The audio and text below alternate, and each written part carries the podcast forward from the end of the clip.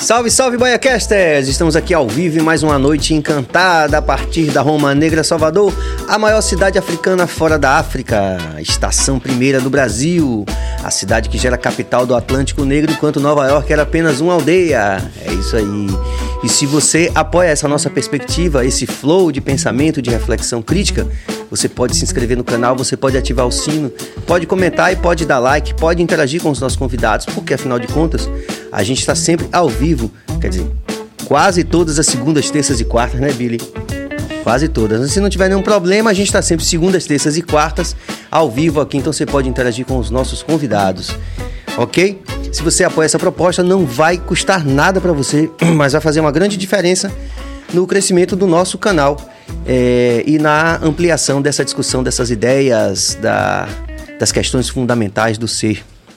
É isso daí. Então, em nome de toda a nossa equipe, que é Walterson Cabeça na direção técnica, hoje também com Fagner Lima, também nos corres gerais aí da técnica. Obrigado, Fagner, pela presença. Jorge Billy na direção geral. A gente tem a honra de anunciar essa convidada dessa noite, que é uma mulher cuja vida e obra apontam para o empoderamento feminino e também para as questões étnico-raciais, muito também pela sua vultosa carreira acadêmica. Eu já estou aqui super curioso para aprender muito mais essa noite aqui com a nossa Simone Braz. Boa noite, Simone. Boa noite, Serginho. Obrigada aí pelo convite. É, a carreira acadêmica ainda é bem iniciantezinha ainda. Estou começando. Sim, sim, sim, mas já é, vamos começar contando um pouco dessa história, né? Nós não falamos dos patrocinadores? Ô oh, caramba, bicho, eu tô no automático aqui falando de Valderson Cabeça na equipe técnica. Mandar um salve também para os nossos apoiadores e patrocinadores. Delícia de Brownie com a gente hoje aqui mais uma vez. Muito obrigado, deliciadebrownie.com.br. É, o nosso Bruno Joias também brilhando com você, muito obrigado. E o nosso Sampaio Sabores também, campeão, melhor hambúrguer gourmet de toda a República de Brotas. Acertei? Ok. Beleza. Simone, momento merchan tem que rolar, né? É, com certeza, apoio, apoio, né? parceiro, parceiro. É, vamos pensando nessa perspectiva da sua atuação para a gente situar Simone para quem conhece pouco da sua história, ou nada, ou muito, né? Para a gente... Sim. Me conta aí, Simone por Simone. Eu sou produtora, né, gestora cultural, estou aí nessa estrada há mais de 10 anos. É, sou formada em produção cultural pela Faculdade de Comunicação, né, aqui da Federal da Bahia, e fiz mestrado em relações étnico-raciais no Cefet, que é um programa lá do Centro Federal, né, lá do Maracanã, do Rio, de, Rio de Janeiro, mas eu sou baiana, hum. sou soterapolitana. Você nasceu aqui, então? Nasci aqui, Pronto. mas passei esses últimos anos fora por questões de, do mestrado e também por trabalho, né, oportunidades. Sim. E já, já lhe pergunto logo de cara, porque a sua atuação profissional e suas investigações apontam para essa coisa da cultura. Existe mesmo essa relação tão próxima entre o, a Bahia e o Rio de Janeiro? Existe. Carioca e baiano são comunidades que se dão bem, né? Diferente do carioca e do paulista, né? Então havia uma conexão, existe, né? Fui bem recebida naquela cidade, com todas as problemáticas que se tem, né? Apesar de ser uma cidade aí do sudeste, mas a nível cultural, assim, e de entretenimento, é uma cidade que pulsa a cultura, né? Então tem ali um braço tanto econômico no turismo, Sim. que é o carro forte, né? Sim. E foi uma cidade que, segundo o Antônio Simas, né, o historiador, né, um professor, fala que o Rio de Janeiro, depois que perdeu o título né, da capital do Brasil, acabou sendo uma cidade que ficou um pouco aí sem personalidade, né? Até chegarmos nesse imaginário da cidade maravilhosa. E foi uma cidade também conhecida por receber os grandes eventos né, do país, né? Sim. Vários. E aí temos aí uma conexão com o Rio e, e, e Bahia, pensando também nas tias baianas, né? Muitas mulheres escravizadas que saíram aqui de Salvador né, e foram Seata ali pra, e toda a turma, né? Isso, para a região portuária do Rio de Janeiro. Sim.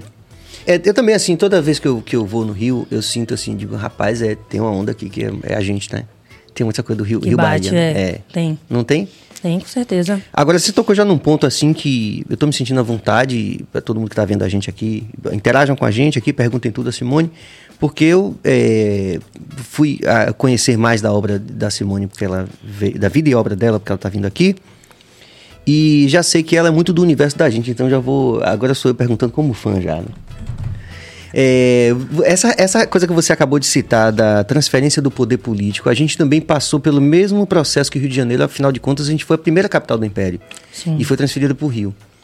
E aí, já como, né, como república, o Rio perde também essa condição de primazia, de principal cidade do poder uhum. político, né, centro político do país, para Brasília. Então tem esse sentimento de um pouco perder a personalidade ou você acha que já o Rio já é o Rio? Eu acho que o Rio é o Rio, mas assim, tem questões de entender a cidade como uma cidade maravilhosa, né? Quando morei lá nesses últimos anos, eu sou uma pessoa muito barrista, defendo muita Bahia, defendo muito Salvador, né? Eu acho que a gente tem uma potência incrível, né? Entendendo que esses recursos, né, vão para São Paulo e para Rio. Quando eu falo recursos, estou falando da minha área, né, sim, cultural. Sim. Mas eu acho que o Rio não se perdeu, mas eu acho que o carioca fica um pouco com aquela máxima, assim, ah, eu tinha um professor do mestrado que falava, o Rio é bom, mas é ruim. Né? Então, assim, acontece de tudo, mas a cidade é maravilhosa, poxa, a cidade Sim. é bonita, né? E a gente também tem uma cidade belíssima, né? Salvador. Não fica a desejar as paisagens naturais como o Rio de Janeiro também tem, né? Estou conversando com o Jal. O Jal morou é, cinco... Alguns meses em, em Florianópolis. Uhum. Não sei quanto tempo ou enfim, não importa quanto tempo. Aí eu conversando com ele assim, falei, e aí, já, Florianópolis tem um, o morro em Florianópolis não é como o morro no, no Rio, Sim. na Bahia, né? Um morro que você fala assim, peraí, isso aqui não é exatamente um morro como a gente concebe, né? Com aquela esculhambação, aquela falta de estrutura sanitária, eh, de tudo, né? De tudo. Lá em Floripa não, o morro é... Aí eu, eu, eu comparando a cidade com a outra, eu falei assim, Jal, e aí você gostou? Ele disse, não, pai, porque veja só, Floripa é bom, mas é ruim. E Salvador é ruim, mas é bom. Falta Os tudo isso, né? É, não é? E... É, eu acho que às vezes tem a ver também com a formação é, histórica né, de cada lugar. Eu lembro uma vez que a Globo passou uma novela, hum. acho que era Lado a Lado, uma novela das seis que o Lázaro Ramos fez, que é interessante, que explica o surgimento dos morros né, no Rio de Janeiro, né? Teve aquela obra de Pereira Passos, né, que abriu ali a Presidente Vargas e você tem ali, de certa forma, uma expansão do que seria o centro do Rio de Janeiro. E aí você vai também afastando, né, as pessoas, né? Se você olhar nossa cidade, Salvador, nossa geografia, você vê que é uma cidade que ela foi se expandindo de forma né, desordenada, né? Então você tem uma dinâmica aqui de... Tanto é que eu falava para meus amigos lá, eu falei, é engraçado, em Salvador a gente não tem muito hábito de falar, às vezes, a dinâmica da favela. A gente fala da periferia, né? Sim. Das comunidades, subúrbio. Mas a dinâmica da favela, com esse termo, a gente não tinha, né? Pelo menos não, não vejo aqui essa terminologia. Mas eu acho que a, a forma, como ele falou, ah, um morro em Floripa vai ser um, um, morro com certas condições, que não vai ser o mesmo morro, uma comunidade de periferia daqui de Salvador, comparado também Sim. com o Rio de Janeiro, São Paulo e por aí vai. Mas, de toda sorte, o Rio, nesse sentido, se aproxima também da Bahia, né? Porque também Sim. tem a falta de estrutura total. É, e, e, e, o termo favela também tem uma relação com Canudos também, né? com sou... aquela história de que, na verdade, o Morro da Favela era. É, Canudos é cercado de, uhum. de elevações né, geográficas, que tem aquela plantinha que é a favela. É, isso que eu ia falar da e, planta. É, e aí parece que tudo indica, né? Eu já ouvi isso em algum lugar que é, os, os soldados, né, os conscritos, né, voltaram para o Rio e deram aquelas como como se tiver algum historiador vendo a gente puder confirmar isso, ou puder é, é, ampliar, é. É. acabaram dando aquelas, aquelas áreas no, no, no morro para esses conscritos e que aí o nome favela veio por empréstimo disso daí também. Mas é realmente um é, purgatório da delícia e do caos, né? O Rio de Janeiro, né? Sim, total. É como a gente fala né, de Salvador, do carnaval, né? Eu falo quando eu vou pro carnaval e a gente quando aquela cerveja bate assim, que você para e reflete, aí você vê, olha, gente, como é que pode, né? Ter uma festa dessa, tem a corda, as condições do ambulante, né? Então, a gente vive em, em no caso assim, né? Se a gente for pensar Rio e Salvador como cidades, né? Grandes no sentido de produtoras de eventos, de festejos, né? De rua. Você olha assim, você para e pensa que gira a economia da cidade, sim, né? Obviamente sentimos falta do carnaval também por esse lugar, por esse viés. Mas quando você olha certas condições, né? Você é músico, né? Tem uma carreira aí já há um tempo, a gente tá falando um pouco disso, né? Antes, né? Até a dinâmica da fila, do trio, quem que vai na frente, os blocos afro, essa discussão toda, porque no final você percebe que ainda há uma engrenagem, né? No sentido de, de mercado, de indústria, que vai beneficiar uns, né? E vai. É, o próprio Carnaval do Campo Grande, né? Então. Os blocos é o, afro, o horário e tal. É, os horários. Não, o Carnaval do Campo Grande eu vou porque eu sempre gostei, uhum. né? Me via guria, minha mãe trabalhou para uma senhora que tinha um apartamento ali na Avenida 7 e a gente descia com um bancozinho assim, ela me botava em cima, na frente do prédio a gente via todos os blocos passar, né? E aí sempre gostei do carnaval, né, enquanto festa de rua mesmo. Se sair num bloco uma vez foi muito assim, sempre gostei de ser pipoca. E entendendo que a dinâmica do carnaval também mudou, né? Eu lembro uma vez que estava em crise alguns blocos que estavam vendendo no Groupon, né, aquelas coisas de compra sim, coletiva. Sim. Então, como teve a crise também dos cordeiros, e aí acho que até teve uma gestão né, de ACM que a, o tema do carnaval foi carnaval de rua. Eu falei, gente, mas o carnaval não é da rua? Foi assim, o tema que fosse do, do povo, sabe? E aí fiquei pensando assim, falei, ah, e que agora entra, né? Tipo, as grandes empresas que patrocinam, né, os trios. Que aí chama trio independente, que esse independente eu fico meio. Independente de quê, Como né? gestora, é... né, dessa. Independente de quê, né? Porque tem marcas, os bancos, né? As cervejarias que investem, né? Para determinados artistas poderem fazer o desfile sem corda. Então, é um negócio lucrativo para uma pequena parcela, né? Porque com corda ou sem corda, de certa forma, você vai ter ali a sua apresentação, seu desfile, né? Garantido, né? Comparado com as outras iniciativas e outros grupos menores, que é o que a gente vê, né? No carnaval todo ano, né? É, mas a morte não sendo opção. É, eu me lembro que Caetano Veloso. É, alguém criticou as cordas e aí ele falou que as cordas também proporcionaram que as grandes empresas investissem naqueles blocos, tivessem grandes artistas que acabam fazendo grande show para a população em geral. Mas a morte não sendo opção, é, as cordas ou não cordas? Você está perguntando se eu sou a favor ou contra? É. Eu sou contra as cordas. Eu acho que deveríamos ter ali um investimento né, no carnaval.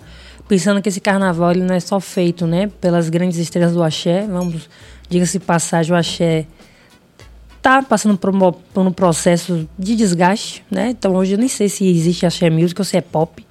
o que, é que as pessoas estão fazendo. Não sou uma pessoa que é especialista na área de música. Estou falando aqui muito como produtora, mas também como fulian né? Entendendo que eu acho que o carnaval ele pode ter ali a presença e a exposição, a ativação dessas marcas por uma outra forma, né? Se a gente vai falar da dinâmica dos camarotes, né? Hoje, aquela polêmica que teve anos atrás na Undina, que o camarote, né, Salvador, não sei se eu posso citar nomes aqui. Pode falar tá, o que você quiser. É, pode. O camarote Salvador. O recorte vai ficar é, massa. Era uma, era uma, uma área que estava assim, não abandonada, né? Mas foi reformada ali na Undina. E a gente achando, pô, vai ter mais espaço pro fulião, né? Pro pipoca, né? Camarote Salvador já pega aquele finalzinho ali, Undina, né? Pode, não sei se é antes do Otto ali depois.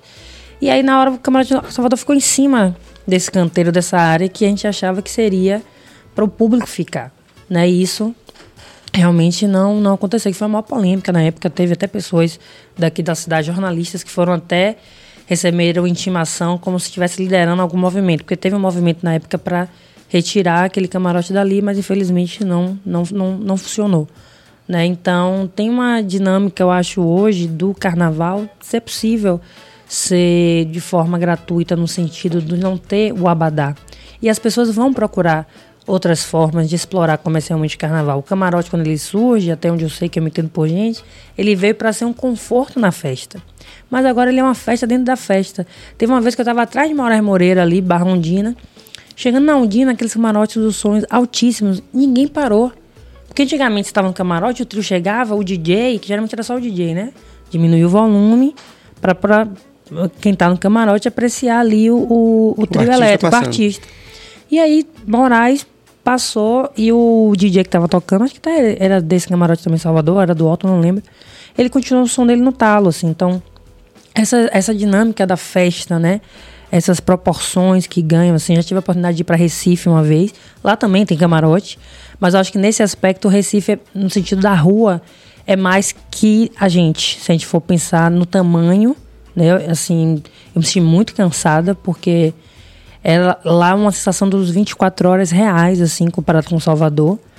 É, e eu via que era muito, tipo assim, eu tenho um show bom aqui, eu tenho um bom show aqui, eu tenho outro bom show aqui, em três pontos distintos da cidade. Que às vezes aqui tem essa, essa coisa, não. eu geralmente mais nova, ah, de quinta a sábado eu fico na Barra e domingo a terça eu fico no Campo Grande, né? Então, você equilibra as estrelas do carnaval nos circuitos, né? E aí lá em Recife eu vi que era meio diferente nessa, nessa organização, aquela curadoria, porque era, era tudo muito cheio. Isso era um fato. Porque aqui às vezes eu percebo que às vezes, pô, a barra tá super lotada. Teve uma polêmica um ano aí de Pablo, cantor, que a polícia mandou parar. Que foi Pablo, meu Deus, que tava super cheio o bloco dele. Pablo do Arrocha. Então, assim, eu acho que essas dinâmicas, é, as marcas vão, não vão deixar de investir. A gente viveu aí uma pandemia, a publicidade foi um dos setores que não parou, né? Por isso que a galera do audiovisual realmente não parou. E você vai criando dinâmicas, eu acho, que dentro da proposta da festa, para poder ela se retroalimentar, né? Entendendo que essa festa, como, como tem né, os editais, tanto da Secult como da FGM, né, que apoiam que os artistas se apresentem. Eu fui para shows maravilhosos ali naquele Largo do Pelourinho, né, com projetos incríveis e entendendo que são proporções muito diferentes, né, de cachê, né, para quem está recebendo um fomento, né, um recurso público e quem for receber de uma marca, né, porque a marca acaba divisando os artistas, os grandes artistas, né? Que vão dar mais visibilidade à visibilidade, marca. Retorno, né? Mas aí eu sou forçado aí, a minha ansiedade pular na frente do, de toda a pauta. para é, primeiro relatar um, uma experiência muito análoga à sua que eu tive na Virada Cultural do Recife e lhe perguntar, que eu vi que realmente a rapaziada lá tem mais cuidado com a curadoria, perguntar por que é que isso acontece.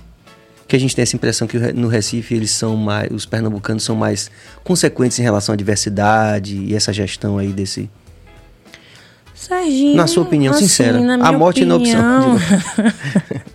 na minha opinião, acho que a gente tem mudado, assim, né? Eu, quando eu, eu, eu tive a oportunidade de acompanhar uma gestão de políticas culturais, né? Depois que a Secretaria de Cultura ela ficou numa pasta só, não era ali uma, uma secretaria atrelada a turismo, educação, uhum. como é ainda em alguns estados, né?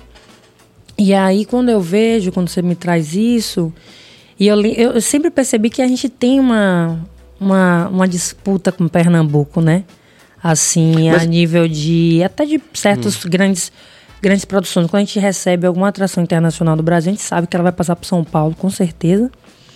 Rio também vai ali no sul e no nordeste sempre ia para Recife. Né, quando a gente teve show, né, que a gente teve do Black Eyed Peas, a própria uhum. Beyoncé, uhum. que foi, né, produtora de Ivete na época, depois a gente teve Elton John, que foi ali na Fonte Nova, você vê que foi depois da Fonte Nova ali reformada, né? A gente não não, não era visto dentro do circuito como um, um espaço para receber eventos de grande porte, porque trazer um artista internacional é um evento de grande porte, né? Vamos dizer assim, a depender do artista. Mas eu acho que a gente tem hoje um cuidado em relação a artistas, eu vou falar até no meio musical, assim, do que eu posso acompanhar, que tem trazido novas propostas, assim, para o carnaval né? Assim, a nível de curadoria. Hum. Eu, eu, eu, o que eu acho, no sentido do público, é que a gente ficou aqui no Carnaval de Salvador refém a dinâmica dos trios independentes, agora das marcas. Então, assim, a gente acaba tendo, por exemplo, tem aquele Carnaval Ouro Negro, que é um carnaval lindo que é um edital de apoio da Secretaria de Cultura do Estado para os blocos afro, mas sempre tem um perrengue, né? Mas a gente tem, é, como a gente está falando até antes, né? Da, do projeto do Furdunço. Sim. Né, que também ali tem uma dinâmica que eu vejo pessoas bem distintas. Que dá uma esperança, assim, tipo. Sim, sim. É, não, porque ali você vê é, é, artistas de trajetórias bem distintas de tempo, de carreira. Então, assim, eu acho que isso está mudando. Eu acho que a, a, música, né, aqui em Salvador, assim, na Bahia, ela está ganhando outros áreas e saindo um pouco, né? Eu acho que o axé, ele, de certa forma, está sendo aí dividido com outras com outros estilos, com outros gêneros, né? Então a gente tem aí, né, não só vocês, né, que estão aí já há um tempo nessa dinâmica do reggae, mas a gente vai vendo outras pessoas na cena, né? Então a gente tá vendo a galera do trap, a galera do rap, né? O próprio, vou dizer baiano aqui, mas o Afrocidade, né? O Atocha, né? Que também estão trazendo outros tipos de outros, outros olhares, outros né? olhares, uhum. né, para essa música feita aqui. Então acho que isso a nível de política, eu acho que isso tem mudado. Uhum. Né? Eu acho que a gente está vivendo um momento político para a cultura bem ruim, né, assim, na bem, esfera federal, sim. É, bem delicado e que acaba assim que é uma coisa na esfera federal que vai se desencadeando para nas esferas também estaduais e municipais. Eu acho que essa dinâmica do recurso, né, da própria lei Aldir Blanc, ano passado eu tive a oportunidade de trabalhar com projetos incríveis, assim, acho que foi um dos poucos editais que eu vi um projeto é, com iniciativas aprovadas muito diversas, diversas em relação a questões raciais, diversas em relação a questões territoriais, né? Sabemos que em Salvador, como capital, assim como qualquer outra capital, a gente concentra uma produção cultural que está muito ali pautada no centro, né? Então, assim, eu hoje tenho a oportunidade de ter amigos que trabalham e fazem projetos na região do subúrbio ferroviário de Salvador, que é um celeiro. Né? Eu mesmo, quando vivi ali no Engenho de Brotas, trabalhando, né? tinha muitos artistas, né? tanto na área da música como das artes cênicas, da dança, por aí vai. Então, assim, eu acho que isso, de certa forma, está mudando. Às vezes não muda na perspectiva da, da velocidade, né? Que a gente, que a gente espera. Gostaria. Até porque a gente está vivendo um retrocesso, né? Em poucos anos Sim. a gente está retrocedeu mais de 20 anos, né? Então, para recuperar tudo isso, realmente vai levar um tempo. Sem dúvida. E aí isso leva a gente a Lei Rouanet. Tem se discutido ainda, se tornou um tema é, diametralmente polarizado, né? Nessa coisa ideológica, partidária até, uhum. né? Mas eu vi, por exemplo, recentemente eu vi o Chico César fazendo algumas críticas à Lei Rouanet quando ele era gestor da Casa de Cultura lá da Paraíba. Acertei? Era isso mesmo, né? É, a gente estava é. até na dúvida, né? É. Era da Paraíba, não lembro então, se era da, do município era, ou, da, ou do estado. Então. Mas cabe crítica à Lei Rouanet. Assim, a lei de incentivo, ela é uma lei que está atrelada à dedução do imposto. Se a lei é municipal, o imposto deduzido é o ISS. Se a lei é estadual, o imposto deduzido é o ICMS. E se a lei é federal, o imposto reduzido é o IR. A grande questão da lei é o seguinte: a lei ela vem para regulamentar o quanto desse imposto pago pela iniciativa privada vai ser deduzido e destinado a um projeto cultural. No caso da Lei Rouanet, temos dois artigos, se eu não me engano, o artigo 18 e o 20. Um é para projetos que vão ter uma dedução de 100% e outros com uma dedução que vai ser negociada, não vai ser os 100%. E a grande questão que eu falo com meus outros amigos aí, trabalhadores da cultura também e produtores culturais, é que a lei ela tem um braço com a iniciativa privada. Por quê? Não adianta você aprovar o projeto na lei de incentivo se você não tiver uma empresa para patrocinar seu projeto. Então, é, é uma, uma. Juca Ferreira já trouxe essa discussão várias vezes quando ele era ministro, né? Que foi na época de Gil, né? Teve, tivemos Gil e Juca. E depois tivemos Juca, uma época que tínhamos um Ministério da Cultura. Sim. Tínhamos um processo do Sistema Nacional de Cultura, que é o, o, um projeto que sustenta justamente essa questão de ter todo o Estado e município tem um plano de, é, no caso estadual ou municipal de cultura, e tem um sistema. E o sistema tem esse alicerce de falar dessa questão da parte política através de um plano, né, que você elenca aí as ações daquela gestão, seja municipal estadual, no caso, se for federal, e ter também os pilares do, do, do fomento para a cultura. Então, hoje, o que sempre almejamos é que cada órgão público de cultura, seja ele municipal, estadual ou federal, ele tenha um sistema ele tem um plano e ele tem ali é um fundo. Né? Então hoje a gente tem um recurso da cultura que vem de lei, de incentivo, e aí tem esse regulador com iniciativa privada e temos os fundos de cultura, no caso, né? E aí a grande discussão para mim com a Lei Rouanet, quando todo mundo fala, e enfim, né? Vez ou outro um artista renomado vem falar a respeito da lei, e se esquece que essa lei ela está atrelada também à iniciativa privada. Então, assim, uma das grandes discussões com o Tribunal de Contas da União, que eu já vi Juca Ferreira também se posicionar, é a gente pensar como a gente consegue fazer com que projetos que não tenham apelos comerciais, porque tem essa questão, a, a, a como é que eu posso dizer, meu Deus, é o, o perfil de projeto para a lei muitas vezes, seja de que linguagem for, ou ele tem um apelo muito comercial, ou ele está atrelado a grandes organizações. Então, assim, o Itaú, o Itaú Cultural, ele, o Itaú tem o Itaú Cultural e ele, ele tem recurso da própria lei. Ele se beneficia dessa lei Rouanet para também investir e ter ali esse recurso para o Itaú Cultural. Então, assim, a minha grande questão, né, tentar mais ser sucinta com a lei Rouanet, é pensar que é uma lei que tem um braço do Estado, foi criado enquanto um aparelho do Estado, que regula quanto aquela empresa vai, primeiro vai regular se o projeto é realmente cultural, se o projeto é realmente relevante, para a gente não ter questões como já vi de projetos que eram altamente religiosos e não eram culturais. Sim. Né? E aí e, o Estado também tem esse papel ali de ser um fiscalizador. Sim. São projetos culturais. Órgão, órgãos reguladores, né? Isso. E a questão é com a iniciativa privada, porque o Estado ele também poderia regular que esses projetos culturais eles tivessem aprovações no sentido que é, prevalecesse critérios como regionalidade, questões é, raciais, é, questões é, de linguagens, né? Teatro, é audiovisual. Não tem essa curadoria que, que diz assim, o dinheiro vai para tal projeto, não tem. Não, porque o que acontece? Eu, eu enquanto uma pessoa, seja o CPF ou pessoa né, jurídica, eu vou lá submeter meu projeto, no caso a Lei Rouanet, vou aguardar a aprovação do, da secretaria, né? Porque a gente não tem mais Ministério da Cultura. Incrível. E aí, após a aprovação, eu vou ter que correr atrás de uma empresa. O que muitas empresas fazem hoje é abrirem seus editais. Hum. Claro que depende do poste da empresa. Mas um exemplo, a Natura. Natura Musical. Ela já faz seu próprio edital. Quando a Natura faz o edital dela, ela hoje até prefere não usar recursos né, do nacional. Então, assim, ela abre o edital ela fazia o seguinte, ela abre o edital, que é um edital nacional, mas falava, ah, Adão Negro, vocês são né, da Bahia. Na Bahia vocês vão se inscrever no edital do Natura, mas se vocês passarem, seu projeto tem que estar aprovado no Faz Cultura. Então ela já utilizava, que é uma empresa hum, nacional. Certo. Porque essa empresa nacional ela consegue aí ter recurso desse, desses impostos estaduais, né? Certo. E aí, a, eu lembro quando eu estava no Rio, para o Rio não tinha, não sei porque a Natura não usava a lei do ICMS no Rio. Todo, no Rio também tem essa lei para o Estado. E aí ela acabava usando a lei Rouanet. Só que isso foi dando tanta dor de cabeça para a Natura, como eu te falei, que eu tive a experiência né, em 2019 de estar tá trabalhando numa equipe com um projeto de disco de um artista, né, daqui de Salvador até.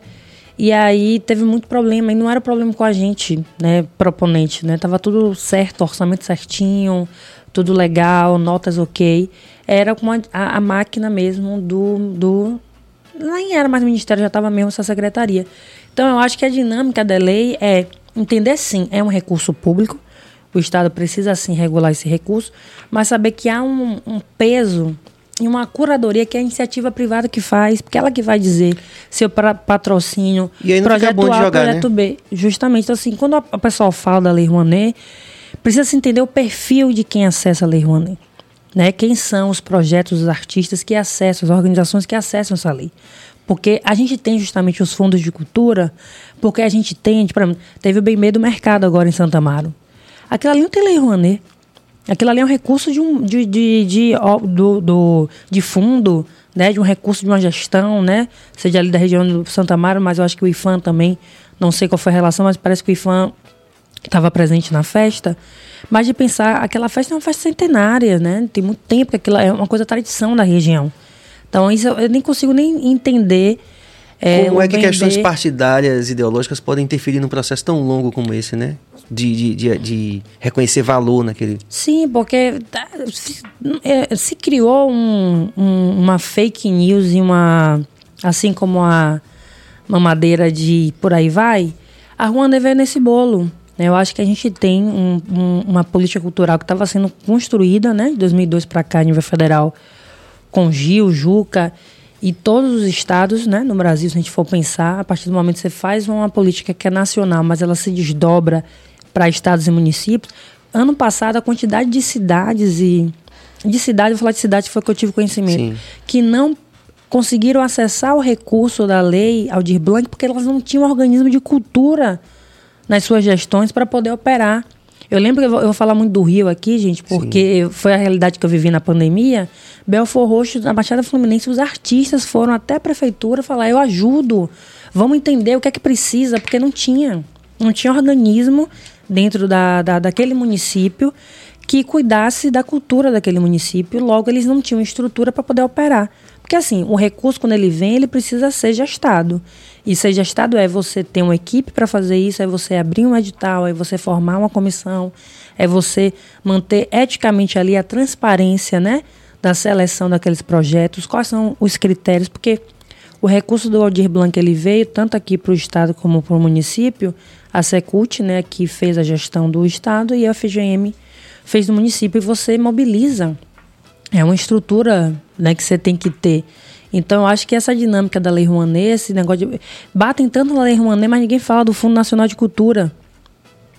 A Lei Rouanet virou esse grande satã, assim, né? Nessa, é. nessa discussão política. E aí pegam exemplos, né? aí pegam exemplos, assim, de artistas, sei lá, Luan Santana ou a Claudinha hum. Leite, e fala, gente, como se a nossa produção cultural brasileira se redu reduzisse a certos ícones, né? Ditos como ícones, esses grandes artistas. E não, né? A gente está vivendo, acho que a cultura, ela perpassa esse lugar, né?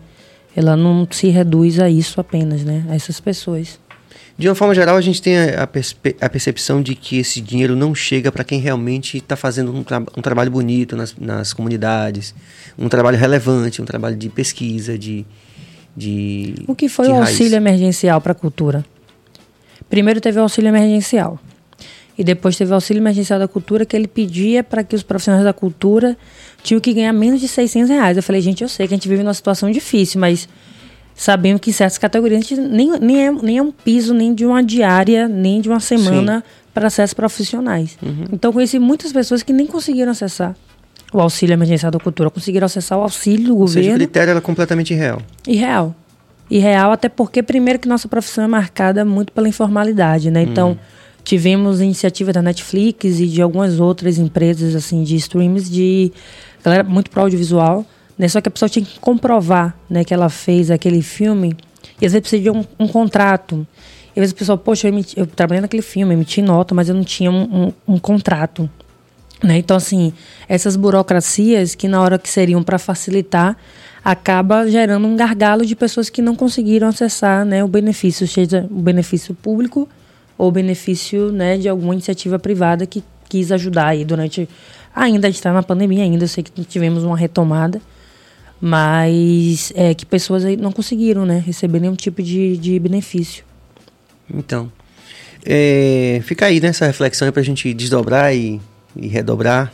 Sim. Para a gente tentar produzir algo mais, é, como eu diria, mais consequente, né? Para a comunidade que precisa. Fala um pouco do seu processo da gestão lá no Boa Vista. Eu cheguei no Solar Boa Vista em 2011 né? Eu, na verdade, conheci o Solar em 2003. Eu lembro que eu estava ali com 13, 14 anos. E eu fui fazer uma oficina de pintura em tecido, né? É, e, e, esse Cine Teatro Solar Boa Vista fica né, no Engenho Velho de Brotas, numa região que é o Parque Solar Boa Vista, que foi um lugar que foi a sede ali da prefeitura né, de Salvador um tempo antes de vir aqui para o elevador Lacerda. E aí fui meu primeiro contato com o teatro. E aí em 2011 já tinha tava me formando, me formando na faculdade, perto de formar. Eu fui fazer monitoria do ponto de cultura. Tá aí um projeto lindo, ponto de cultura, que é um projeto também do Ministério da Cultura na época era MINC. E era um projeto, um programa do Cultura Viva, é um projeto nacional em que o governo federal ele apoiava organizações, né, que realizavam ali atividades, projetos culturais em comunidades. E aqui na Bahia já tinha uma coordenação dos pontos de cultura aqui na Bahia. E o Solar era um ponto de cultura que chamava Pontão. Por ser uma organização vinculada ao Estado, tinha uns pontos de cultura, tinha os pontinhos e os pontões. Uhum. E aí eu cheguei lá para ser monitora. Lembro que Fernando Guerreiro era o diretor do NUFA, que era um núcleo de formação em artes, que super movimentou ali o teatro. E nisso foi esse semestre inteiro, né, de 2011. Eu fiquei nessa atividade. E aí Chico Assis, né, que é gestor, você deve conhecer Sim, Chico, claro. ele me convidou para poder assumir, para ficar com ele ali na, na, assistência da coordenação, porque a pessoa que trabalhava com ele estava se mudando para Brasília. E aí eu topei. Né, e fizemos coisas belíssimas, assim, lá no Solar, de projetos incríveis. Eu acho que de 2010 ali até 2016, 2017, eu acho que o, o Solar que continua, existe, né? Tem um gestor lá também fazendo um trabalho bacana, que é o Vinícius, junto com Morgana. É, o Solar, mas no período ali de 2010, 2016, foi um, um, período em que a cidade retomou o acesso né, ao teatro. Eu acho que o Solar ele passou por um tempo de abertura ali na década de 80, que ele é de 86, e ele passou por um momento, de certa forma, esquecido né, pela classe artística assim, de Salvador, de acessar aquele equipamento como equipamento público, porque tem esse rolê do equipamento do bairro, né? Fica Sim. aparecendo um equipamento que é só para ali para o bairro, no sentido de reduzir, né? A nível de importância. Mas fizemos coisas muito bacanas. Acho que tem um projeto para mim lá que é sensacional, que é o Solar de Virote, né? Que foi o que o Chico é, idealizou na época da gestão dele. E era um projeto de 24 horas, né? Trazendo um pouco dessa referência da virada cultural de São Paulo, né? Então a gente conseguia abrir uma programação no sábado, assim, sei lá, no final do dia e até o outro dia sem parar mesmo, assim. E graças a uma equipe que super chegava junto. Porque é isso, né, gente? É um espaço público sabemos de todas as dificuldades, né? Às vezes atraso de salários e tudo mais. E que muitos produtores, né, por conhecer tanto a mim como a Chico e ao gestor que está. É, é, você fazer essas relações, né, de trazer um pouco essa galera que produz na cidade para também propor e falar, poxa, que o grande medo, ah, mas vai dar público, as pessoas vão chegar no Engenho Velho, né, vão, vão se deslocar até aí. E eu sempre achava engraçado isso, porque eu acho que o Engenho Velho, né, essa coisa de brotas, Hoje tem até o metrô, né? Que, de certa forma, você pegar o metrô ali, você anda um pouco, você chega lá no solar. Mas a galera fazia um pouco essa, essa, essa, essa coisa do, pô, mas para chegar. Né? E hoje, infelizmente, a gente está vivendo lá uma situação difícil. Estive lá em novembro, porque fiz um trabalho com a organização aqui de Salvador para poder gravar lá. E aí o parque está numa situação muito precária, né? Teve aquele incêndio, né, no Casarão, em 2000 e... Ai, não lembro agora o ano. É teve um incêndio lá no Casarão, que era onde era a Secretaria de Educação. E aí o lugar ficou realmente assim inabitável, né? Ficou um lugar estranho, né? Então é um desafio para qualquer gestor, gestora, você lidar com o teatro enquanto uma estrutura que você tem que pensar uma programação, mas para as pessoas acessarem ele, ela precisa passar pelo externo, né? Então foram momentos bons, foram momentos alguns difíceis, né? E eu falo no sentido de coisas que aconteceram ali por conta do parque, mas a gente tentava todo o tempo, muitas vezes, movimentar a programação também do lado de fora, né? Mesmo entendendo que no, o teatro ele da porta para dentro, mas a gente fazia um pouco esse papel porque a gente queria atrair muito o morador. Né? O, morador, o morador ficava muito receoso de acessar o parque, né? Diferente de gente de outros bairros da cidade que às vezes ia para shows belíssimos, já, né? Que tivemos ali no Solar. Mas o morador ficava com receio, né? E é diferente. Quando você mora num lugar, e você sabe da dinâmica do lugar, você a sua sensação de segurança é uma, né? Quando você nunca foi, né? Você vai, curtiu ali seu show, foi embora. Então foi um trabalho, foi um desafio assim para mim. Fiquei muito feliz, é um espaço que eu tenho um carinho muito grande. Acho que quem trabalha em teatro é uma escola porque você aprende a fazer de tudo um pouco e você aprende. Lá eu aprendi a fazer programação, mas ao mesmo tempo eu conheci pessoas muito massas assim, artistas incríveis. E uma coisa que Chico sempre me falava, que eu levei isso para a vida, ele aqui é um espaço público, tá? Então aqui a gente vai ter pessoas muito profissionais, né? No sentido dos projetos, artistas e pessoas que vão estar tá começando, né? Ainda são amadores. Então eu via adolescentes entrando no camarim, o olho brilhar. Caramba, eu tô no camarim, eu tô num palco de um teatro. Sabe? Olha, olha esse som, olha essa luz. Eu acho que o equipamento público lá de cultura, ele tem esse papel também de formar. Sim, de formar os artistas, né? Se a gente for pensar assim, você quando seus primeiros shows para o que você né, consegue hoje entregar e fazer nem se compara né, pela formação que você teve nessa, nessa sua trajetória. Não, sem dúvida, né? E eu acho que isso é, é, faz parte do processo também. É lógico que você vê grandes profissionais, é fundamental no processo, para toda a audiência e para a gente que está produzindo também. Sim. Mas, assim, você ter essa perspectiva da, da chegada dos novos, né? Como você falou, assim, primeira vez, estar tá no camarim e tal, como isso é importante para a formação do cidadão como um todo, né? Quer dizer, assim, você pensar que tem gente ali que, independente de seguir na carreira artística, tá de qualquer forma ali é, circulando no universo de ideias, né? E de ideias ligadas à, à reflexão crítica, à cidadania, tudo isso, né? Entra no cálculo, né? É, porque é uma formação, desculpa, tanto para o público, né? Porque às vezes você está recebendo pessoas que nunca foram no teatro, como formação artística da pessoa que nunca subiu num palco, né? Sabe, ah, isso aqui é o refletor, né? Essa questão do Sim. microfone, né? Então isso também é bacana, né? Porque você acaba ali fazendo um papel tanto de formar quem está chegando para ser é, público, né, espectador, como também quem está ali enquanto artista, técnico, né, produtores também. Que é inclusive um, um, um gargalo, né? Essa equipe técnica para trabalhar com, com arte, com cultura, né? Como é que está hoje, assim, você vê a gente como tem sido essa, essa evolução desse tipo de oferta de capacitação, de uma forma geral, aqui no nosso universo mais particular, aqui na Bahia e tal? Ó, oh, eu vou falar de uma iniciativa de uma pessoa daqui de Salvador, né, chamada Ziate, que tem uma produtora chamada Nova Estação, que tem feito cursos com o Hold, o diretor de palco Sopa, que é para formar mulheres né, e pessoas LGBT trans na área de técnica, porque realmente é um gargalo. Eu lembro que lá no Solar, meu grande professor, né, além da equipe técnica que a gente tinha, Cláudio, César, Mar, é, Marquinhos, Rafael, que era uma galera massa, que fazia por conta própria formações né, para poder dar oficina. Uma pessoa que aprendi muito sobre questões técnicas foi o tio Bill, que é um puta Grande produtor de palco, assim, um cara incrível e muito solícito, muito é, parceiro, assim, de chegar. Ele chegava lá no solar, conversava com a equipe, se reunia, né? Falava, Simone, quando você precisar, quiser que dê uma, uma, uma aula. Porque isso é, são, são demandas que muitas vezes você não tem, pelo menos aqui em Salvador. Desconheço. Só conheci iniciativas de pessoas que têm uma trajetória na área e se propuseram, mas não tem uma escola. Né? Eu lembro que tinha aquela escola Se Torne ali no Rio Vermelho, mas não sei se tinha dentro dela uma formação para isso.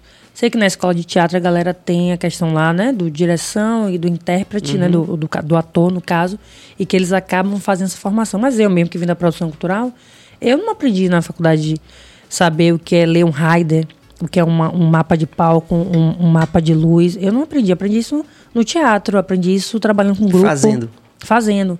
Né, que é isso a nossa característica da praticidade, né? A gente aprende o processo fazendo, mas não tem uma, uma escola, né? Pelo menos desconheço, mas eu acho que tem essas iniciativas e eu trago aqui porque eu sei que está aí com turma, turma aberta.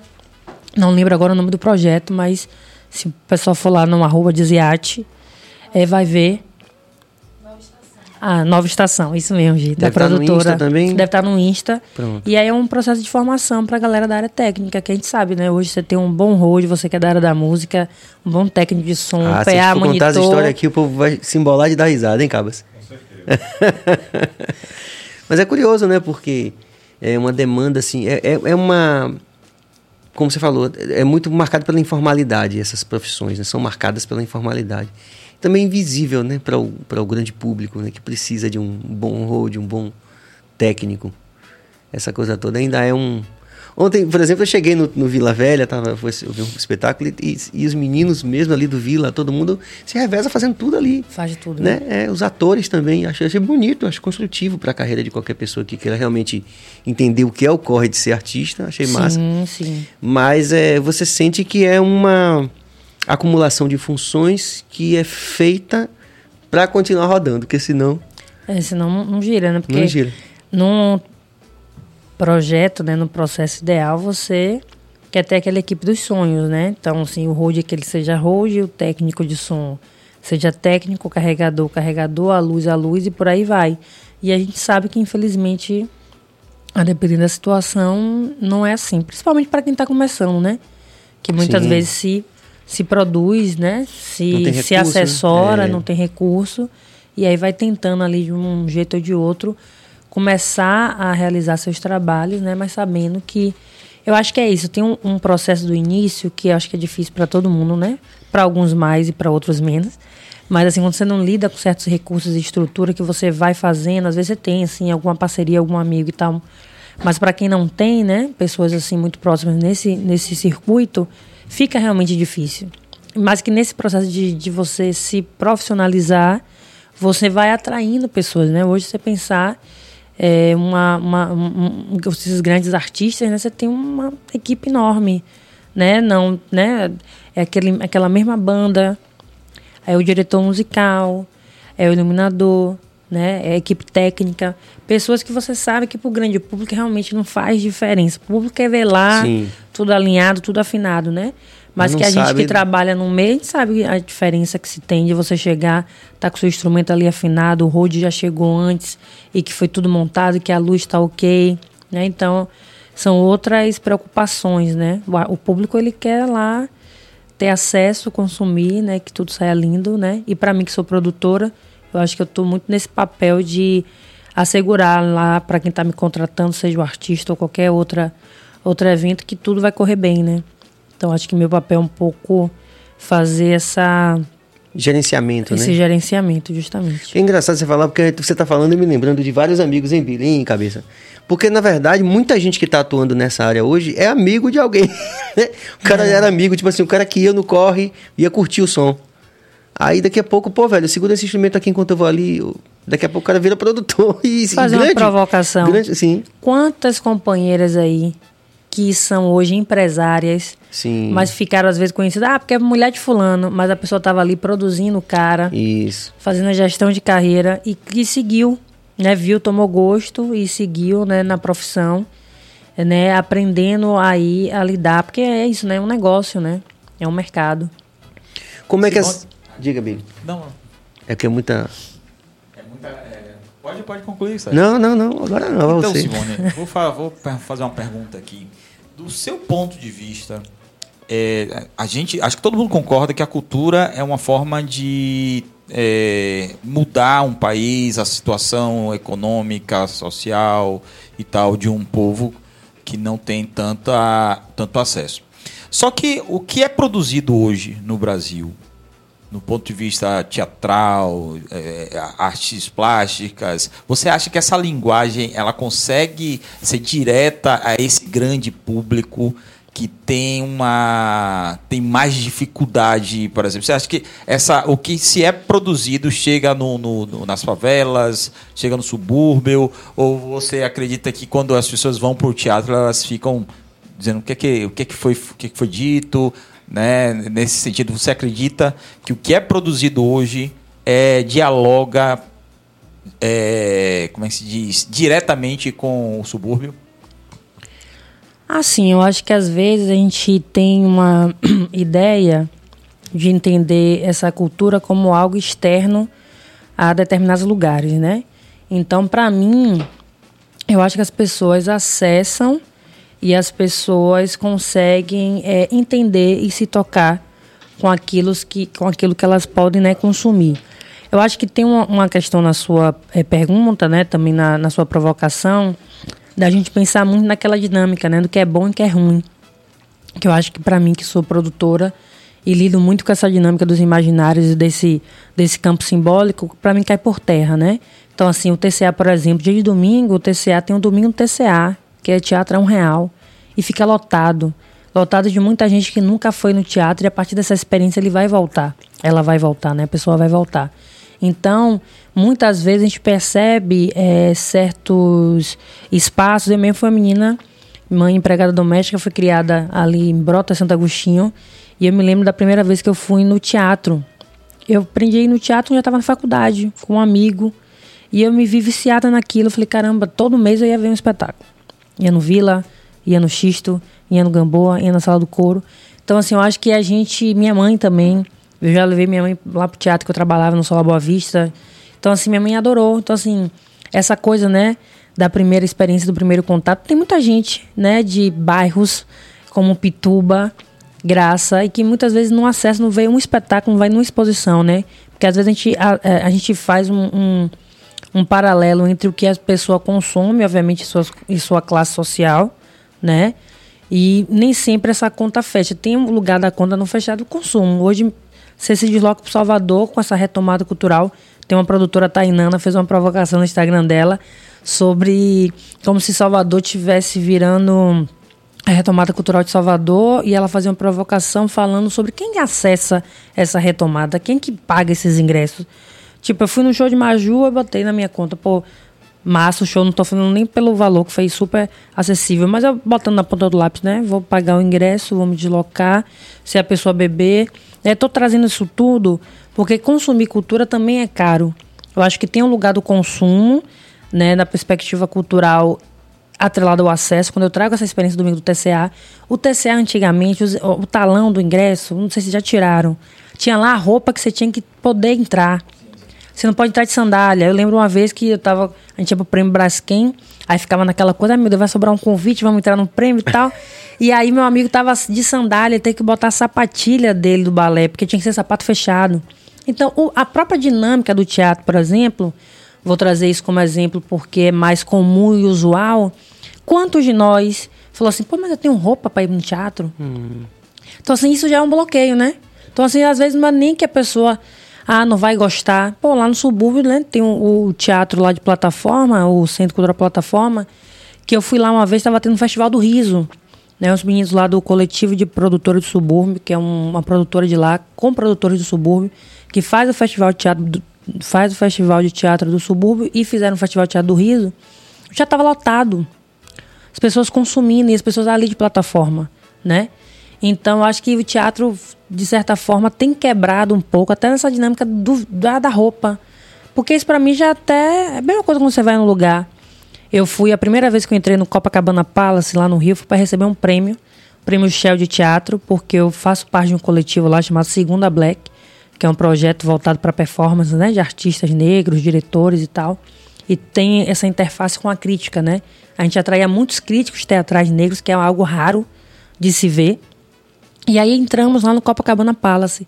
E dias antes foi um, um frisson, meu Deus, que roupa usar. Vamos conseguir é um apoio uhum. de alguma marca. Como é que vai ser? E aí eu vi aqueles atores globais com aquela roupa básica, assim, sabe? Tipo, aquela roupinha de linho, uma camisa assim da Eric, um sapatinho. E eu falei, gente, porque para eles é tão comum. Porque pra gente ali era uma conquista pela indicação e depois uma conquista pela vitória. Mas pra gente era tão é, diferente aquilo tudo. Tipo assim, não é o meu cotidiano frequentar esses lugares, né? Então, como a gente vê que isso pode nos afastar de muitos lugares e é a partir disso também que os estereótipos e as questões do próprio preconceito de racismo, das aparências, né, da, da dita boa aparência, eles se perpetuam por aí. Né? Então, assim, eu fiz esse, essa coxa Não, de perfeito. retalhos para. Eu, eu, achei legal porque, na verdade, eu percebo que é uma discussão ampla do, da própria percepção que as pessoas têm no, numa cidade segregada, numa sociedade segregada como a nossa, a percepção do espaço público. Muitas vezes é aberto, mas a pessoa acha que não pode estar ali. E isso acredito que deve é, ocupar bastante tempo das suas reflexões como profissional, porque você também tem essa perspectiva das relações étnicas né, nessa história. Né? Então, todo esse processo, relações étnicas e raciais, né? Uhum. E como isso acaba impactando nesse momento, né? Não é somente o somam-se, né? São camadas justapostas, né? O sapato, a roupa ou a grana que você falou, o, a, o deslocamento na cidade, né? Que custa, tem um custo. E além, além de tudo isso, tem a questão também do pertencimento, que muitas vezes ele é tácito. Principalmente, é. É, é tácito, né? Ninguém diz que a pessoa não pode estar ali. Mas existe uma percepção mais ou menos que difundida né? Não Aí teve aquela vamos para microfísica do poder. Sim, sim, sim. Da roupa? Isso, tipo isso, né? Vamos lá para a microfísica do Inclusive... poder, né? Que o poder vai se, se, se, se em cascata, né? Ele não está num lugar sim. só, ele vai em cascata. Então, existe uma percepção de uma parcela da população, falando no país como um todo, principalmente das periferias, eminentemente negros e eminentemente pobres, que acabam, é, de maneira tácita, absorvendo um não pertencer a determinados lugares, né? Mesmo que Sim. tenha o dinheiro ou, ou o sapato para ir. É. Inclusive, Sérgio, é, até aquela fala do, do Tiago Banha quando esteve aqui, né? Se diz que a cultura de esquerda ela acaba tendendo a ser a cultura de esquerda e a esquerda ela não tem mais dialogado com Sim. as grandes massas e tal, porque acabou sendo algo muito ideológico, é pouco tem, é, as pessoas têm pouco acesso ao saber, até porque eu acredito que, por exemplo, você acabar com o Ministério da Cultura, né? Logo com o Ministério da Cultura, botar um, um secretário é, como aquele o Mário Frias uhum, e tal. Que é uma fria. É, é, é, que é uma fria. É, é algo tipo assim, vamos, vamos aproveitar que o, o a esquerda não está dialogando mais com o grande público e vamos tirar aqui, porque meio que ninguém reclamou, não teve protesto, tirou o Ministério da Cultura. Ninguém reclamou. Então, porque a esquerda, tá, parece que a esquerda estava muito preocupada com outras coisas, com outras, com, como é que se diz, com outras demandas, né? E, e você, vendo você falar sobre essas questões, eu estou refletindo né? Tá achando super interessante essa, essa. Mas eu, eu ainda acredito que a esquerda, ou que a cultura em si, ela, como é que se diz? É, a demanda dela está sendo. tá evoluindo para um lado que acho que não está acompanhando ainda para dizer assim, cara, é, pro, pro jovem, como é que se diz? favelado, dizer, ó, uma linguagem mais, mais ampla, mais aberta, mais, mais direta para ele entender, dizer assim, cara, o lado é aqui, ó. Aqui dá para você fazer, dá para você Isso aqui também é seu. Exatamente, exatamente. Por exemplo, eu falo isso, é, por exemplo, quando eu ia para o Teatro Castro Alves, eu morria de medo. Mais, jo mais jovem, morria de medo. Eu olhava assim, olhava para o segurança na porta, falei, não, ele vai me barrar, ele vai me barrar. E passava por uma vitória. é uma adrenalina, né? Porque a cultura realmente acaba se distanciando. Imagine, e eu não era, nunca fui periférico, imagine um jovem periférico. Então, talvez essa linguagem certo? Se for um pouco mais ampla, talvez eu possa falando uma grande bobagem, mas se for um pouco mais direta para o jovem, né, mais convidativa para o jovem, principalmente para o jovem, para ele entender mais, né, acredito que a, a cultura brasileira ela vai ter uma, uma ascensão muito melhor. Eu acho que tem uma questão com a cultura, trazendo essa perspectiva que você trouxe da esquerda. é, eu acho que tem é, um movimento de todo mundo gostar do que seria culturalmente do preto, do periférico, né, do favelado. Mas eu não quero me misturar com você. Né? Isso, isso, é- isso é um fato, né?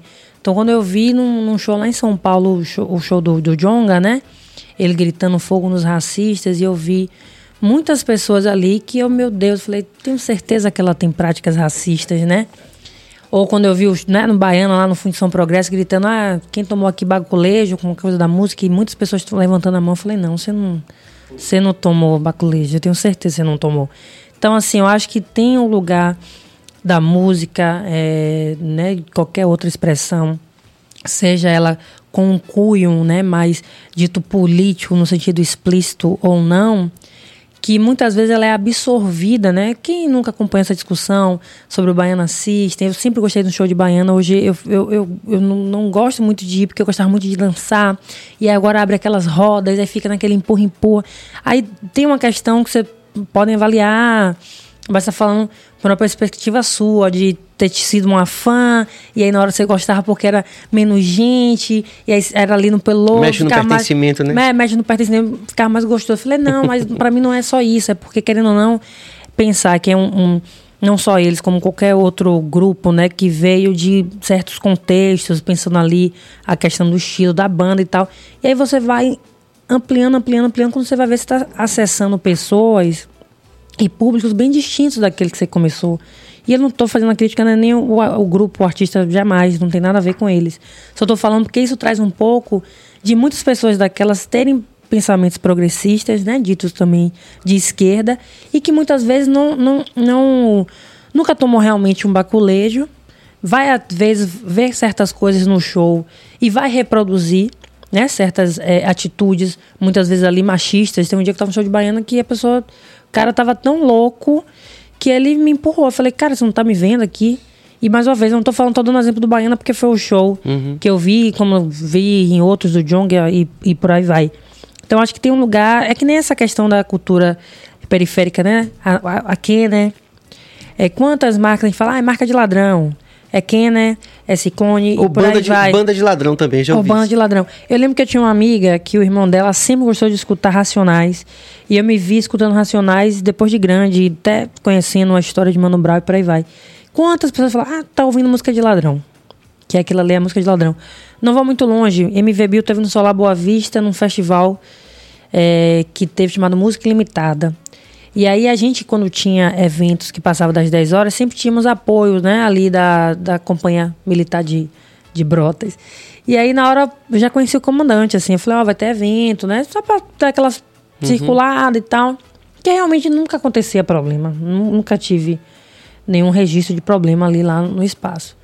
E aí na hora quando ele soube que era MV Bio, ele olha pra minha cara e fala, pô, aí você também, aí você, desculpa a expressão, aí você me fode. Eu falei, mas por que, rapaz? Ele, porra, velho, show do cara. A galera toda vai subir, a galera toda como se fosse, né, alguém Sim. em movimento e tal. Eu falei, velho, mas é um cara, né? Tipo assim, e realmente todo mundo foi, foi massa, né? Não tivemos nenhum, nenhum é, problema, assim, briga, nada. E rolou, mas pra você ver, porque o cara, ele, a polícia me colocou no lugar, não. Você chama um cara desse para fazer o show, sabe? O público que ele atrai. Então, assim, aí você vê essa, essa dinâmica, né? A gente tá falando das camadas, de você pensar que ali tinha um público, às vezes ali também, dito esquerdista, mas que pode ter ficado ali incomodado com aquela quantidade de gente preta ali que estava ouvindo e foi para prestigiar a MV Bill, né? Então acho que tem. Quando eu vejo os meninos pintarem né, o cabelo de loura, aquela coisa do, do nevô, né? E aí eu percebo outra galera que não nem circula nesse tipo de ambiente, aí pinta também. Então, assim, quem é que vai separar no shopping? Né, o branquinho ali da barra que botou o nevô, o moleque que veio ali de alto de cotos, foi dar um rolê. O que é os rolezinhos no shopping, gente?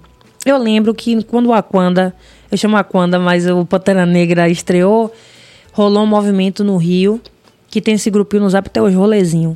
Vamos no Leblon assistir o filme.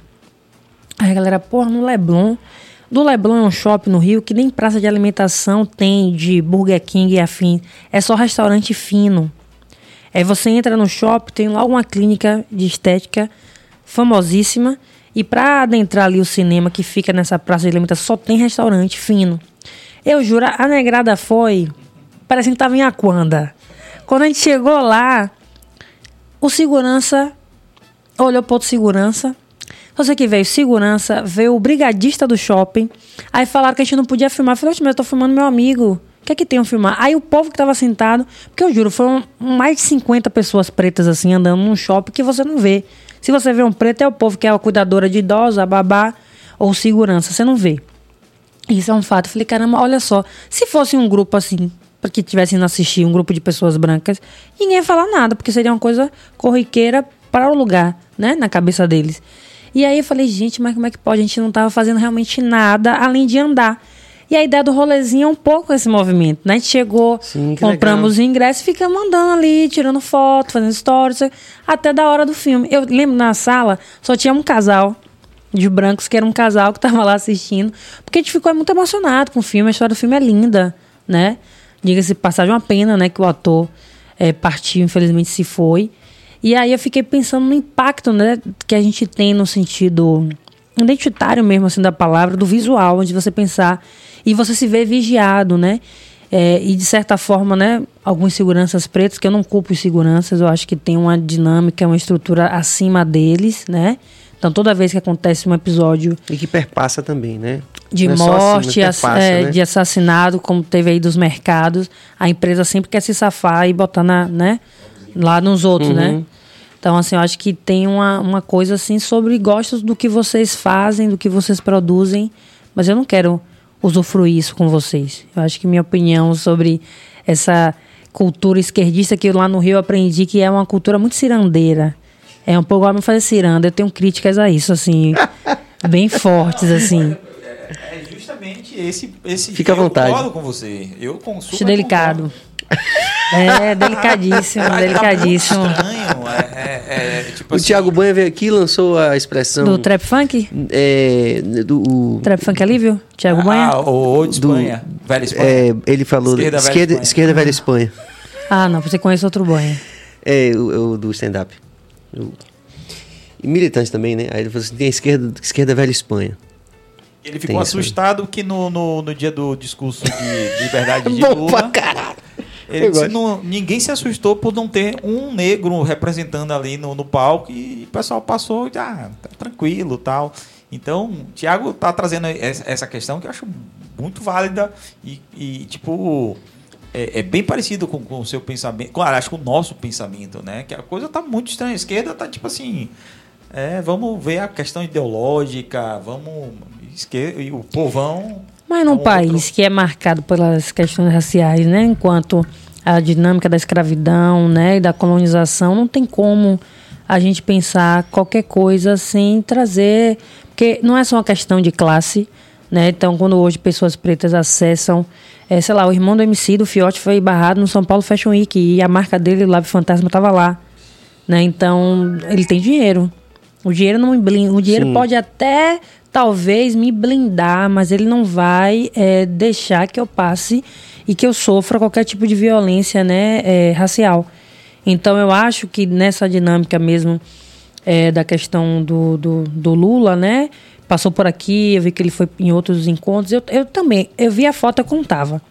quantos pretos tinha, quantas mulheres tinha, né? Porque não adianta a gente pensar e reproduzir nessa mesma perspectiva. Não adianta também a gente pensar e achar que a pessoa negra ela tem que ir para secretaria de reparação racial, a mulher para de mulheres não. Temos pessoas pretas super competentes que podem falar sobre diversos assuntos. Né? A gente teve o Milton Santos aí, né, na geografia que poderia assumir qualquer, né, cargo, né? Como o outro também, aquele outro juiz, o esqueci o nome dele. Hamilton não, né? Daqui a pouco a gente vai lembrar. Depois eu lembro. Então, assim, Mas aquele que, clássico lá. É. E aí eu acho que essa, essas dinâmicas, né, de trazer a gente também para lugares que são comuns. Quando eu falo comuns, é, não que os outros não sejam importantes, mas naturalizar, Joaquim, né? Sim, sim. É, Joaquim, Joaquim, que é Hamilton. Eu vi recentemente num documentário é, falando sobre é, as Cosmo, é, um documentário chamado Cosmovisões, que acho que não foi lançado ainda, naquele universo lá da acessibilidade. Uhum. E a perspectiva das, das mulheres indígenas falando sobre isso, né? Então, assim, é, ser mulher no Brasil, falando especificamente de gênero, uhum. ser mulher no Brasil é um desafio. E se você se enfecha aí a questão, por exemplo, étnica, né, de origem, é, uma mulher negra, uma mulher indígena no Brasil é um desafio quadriplicado, né? É, e aí também quando, quando vão se enfeixando esses aquilo lá que a gente chama de vetores de cidadania de segunda classe, a situação fica mais complicada, né, em termos de, da, da, ocupação desses espaços de poder, espaços que poderiam naturalizar no coletivo é, uma perspectiva mais igualitária, né? Sim, total. Eu acho que é, tem uma galera que fala né, dessas intersecções, né? Você vai Sim. juntando, juntando, juntando e muitas vezes é uma, né, uma mulher, essa questão do machismo, né? Você precisa a dinâmica hum. do feminicídio, né? Sim. As mulheres negras ainda morrem mais do que as mulheres brancas, né? Não deveria morrer nenhuma mulher, mas esse é um demarcador. Né? Então, quando você traz esse exemplo do documentário, né, do, da mulher indígena, né, que, é que a gente tem vivido hoje, né, a gente tem falado de justiça climática, né, das questões né, ambientais e nossos povos originários, né, que são responsáveis por defender e manter de certa forma o equilíbrio desse ecossistema que a gente vive e está destruindo, eles estão sendo atacados, né? O que aconteceu com as comunidades indígenas, de muitas mulheres ali sofrendo, né? Sendo estupradas, violentadas e mortas, né? Porque é isso, né? Não é só matar, né? Então, quando a gente sim, fala sim. muito do, dessa questão do feminicídio. Não, o seu país. fala a questão Desculpa. do feminicídio, você vê que essa, essa questão do gênero, né? Como algo que provoca essa violência e que determina que uma mulher possa ser né, assassinada, né? Então, como, isso como realmente... orientação sexual também. Sim. Total. Hoje até o dia 17 de maio, né, que é o Dia Internacional da LGBTfobia, né, decidir contra, né, Sim. qualquer tipo de prática de violência atrelada às identidades de gênero e orientação sexual, né. Então, a gente está vivendo num processo em que minha mãe dizia, né, que os armários foram abertos, né, inclusive dos conservadores, né, e das pessoas que nos oprimem, né. Teve recentemente aquele caso nos Estados Unidos, agora esses dias, menino de 18 anos, que incendiou né? Pelo que eu vi, um supermercado, né? De um, uma área que tinha ali naquele bairro pessoas majoritariamente pretas, né? E um ano atrás ele já tinha, já tinha feito uma ameaça e ele foi solto. Né? Então aí vem essa questão também da política do armamento, né? Sim, sim. Que querendo ou não é uma indústria que também injeta muito dinheiro para a mão de algumas pessoas, né? Que querendo ou não deixam essa essa dinâmica da arma, né, do acesso à arma, isso no caso dos Estados Unidos, acontecer. E que é uma coisa que não difere muito aqui no Brasil, né? E de uma forma geral nas periferias do mundo, né? Porque quando a gente olha, é, a gente percebe que os cinco, os cinco maiores produtores de armas estão nos Estados Unidos. Só que para quem eles vendem essas armas e, e, em quem são disparadas essas armas? São as periferias, né? São Sim. esses vetores, é, numa, numa expressão, os não brancos, né? Do mundo todo, né? Não cristãos é bem complicado. Mas Cabas, você colocou interação é, aqui. Tinha uma interação falando basicamente do que vocês falaram aí. Mário Pertinente, obrigado mais uma vez pela participação. Você sente que é mais difícil produzir sendo mulher? Que dificuldades você passa desse sentido? Tem sim dificuldades, e uma delas é porque no lugar de produtora, eu estou num lugar ali de direção e de liderança, né? Daquele projeto né? Seja o que for. E já passei sim por situações, inclusive até lá no Solar Boa Vista, de ser muito é, questionada né? Não que eu não possa ser questionada, não é sobre isso, né? Mas de pensar muito que meu lugar ali, enquanto mulher, me diminuía, né? E da forma como as pessoas falavam comigo, diferente da forma como falava com o Chico, que eu era assistente Sim, dele, né? Então sim. eu foi interessante que eu vi nessa minha transição, né? Uhum. De estar ali como assistente, depois como gestora, da forma como se relacionavam, né? E dentro das produções, de uma forma geral, de você muitas vezes ter que assumir uma performance de ter que falar alto para as pessoas poderem te Sim, escutar. sim. Então, as pessoas, quando eu falo homens mesmo, né? E aí, sua maioria. Já tive várias questões com a equipe técnica, então, inclusive, né? De problemas, né? De respeito. Primeiro, de achar que eu não estou entendendo do que eu estou falando.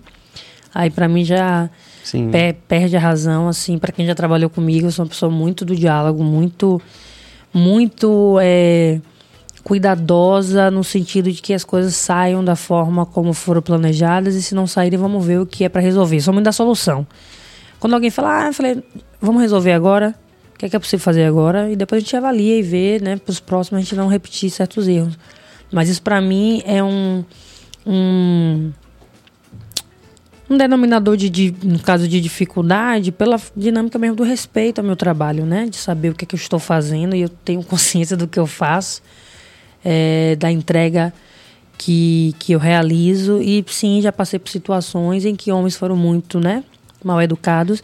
Eu já passei por uma situação até de xenofobia quando morei no Rio, que eu lembro que eu cheguei e o DJ percebeu que eu era baiana, né? Era uma casa lá da Lapa.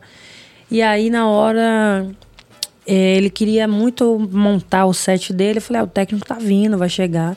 E acho que o técnico, acho não, montou e aí ainda assim teve algum problema e ele vira pra mim, resolva isso como uma carioca. Caramba. E aí nessa hora eu dei vontade até de reproduzir como ele foi, né? Preconceituoso comigo. Aí deu vontade até de responder assim: "Ah, você quer que eu resolva como? Na malandragem? Mas eu falei: não vou fazer isso, porque se eu fizer, primeiro que eu vou estar reproduzindo uma coisa que eu não acredito. E eu também não quero me nivelar a resposta Mas na hora dele. tem um É, fator humano, dá vontade da gente pagar essa sugestão. Porque né? tem esse lugar da gente como lerdo, né? Baiano lerdo, né? São Paulo, o povo fala até vai fazer baianada. É, tem um pouco dessa E visão. no Rio fala muito Paraíba. E aí, na hora, tive essa situação. Aí eu lembro que eu tinha acabado de chegar, acho que eu tinha um mês, assim. Foi um, um job que apareceu, eu tinha um mês de, de, de cidade. E, e o cara era até nordestino. E o cara tá de Pernambuco. E aí eu falei, caramba, olha só, ele teve o lugar dele enquanto um homem macho, né? De falar assim, resolva como carioca. Assim, primeiro, porque ele não acreditou que eu pudesse resolver, ainda que dizer, como tô ali chegando, eu ainda não Relacionar re- a vou resolver como isso, na minha forma. Tem, um, tem uma pausa, Bill? Não. Ah, agora já fizemos, não é, Simone?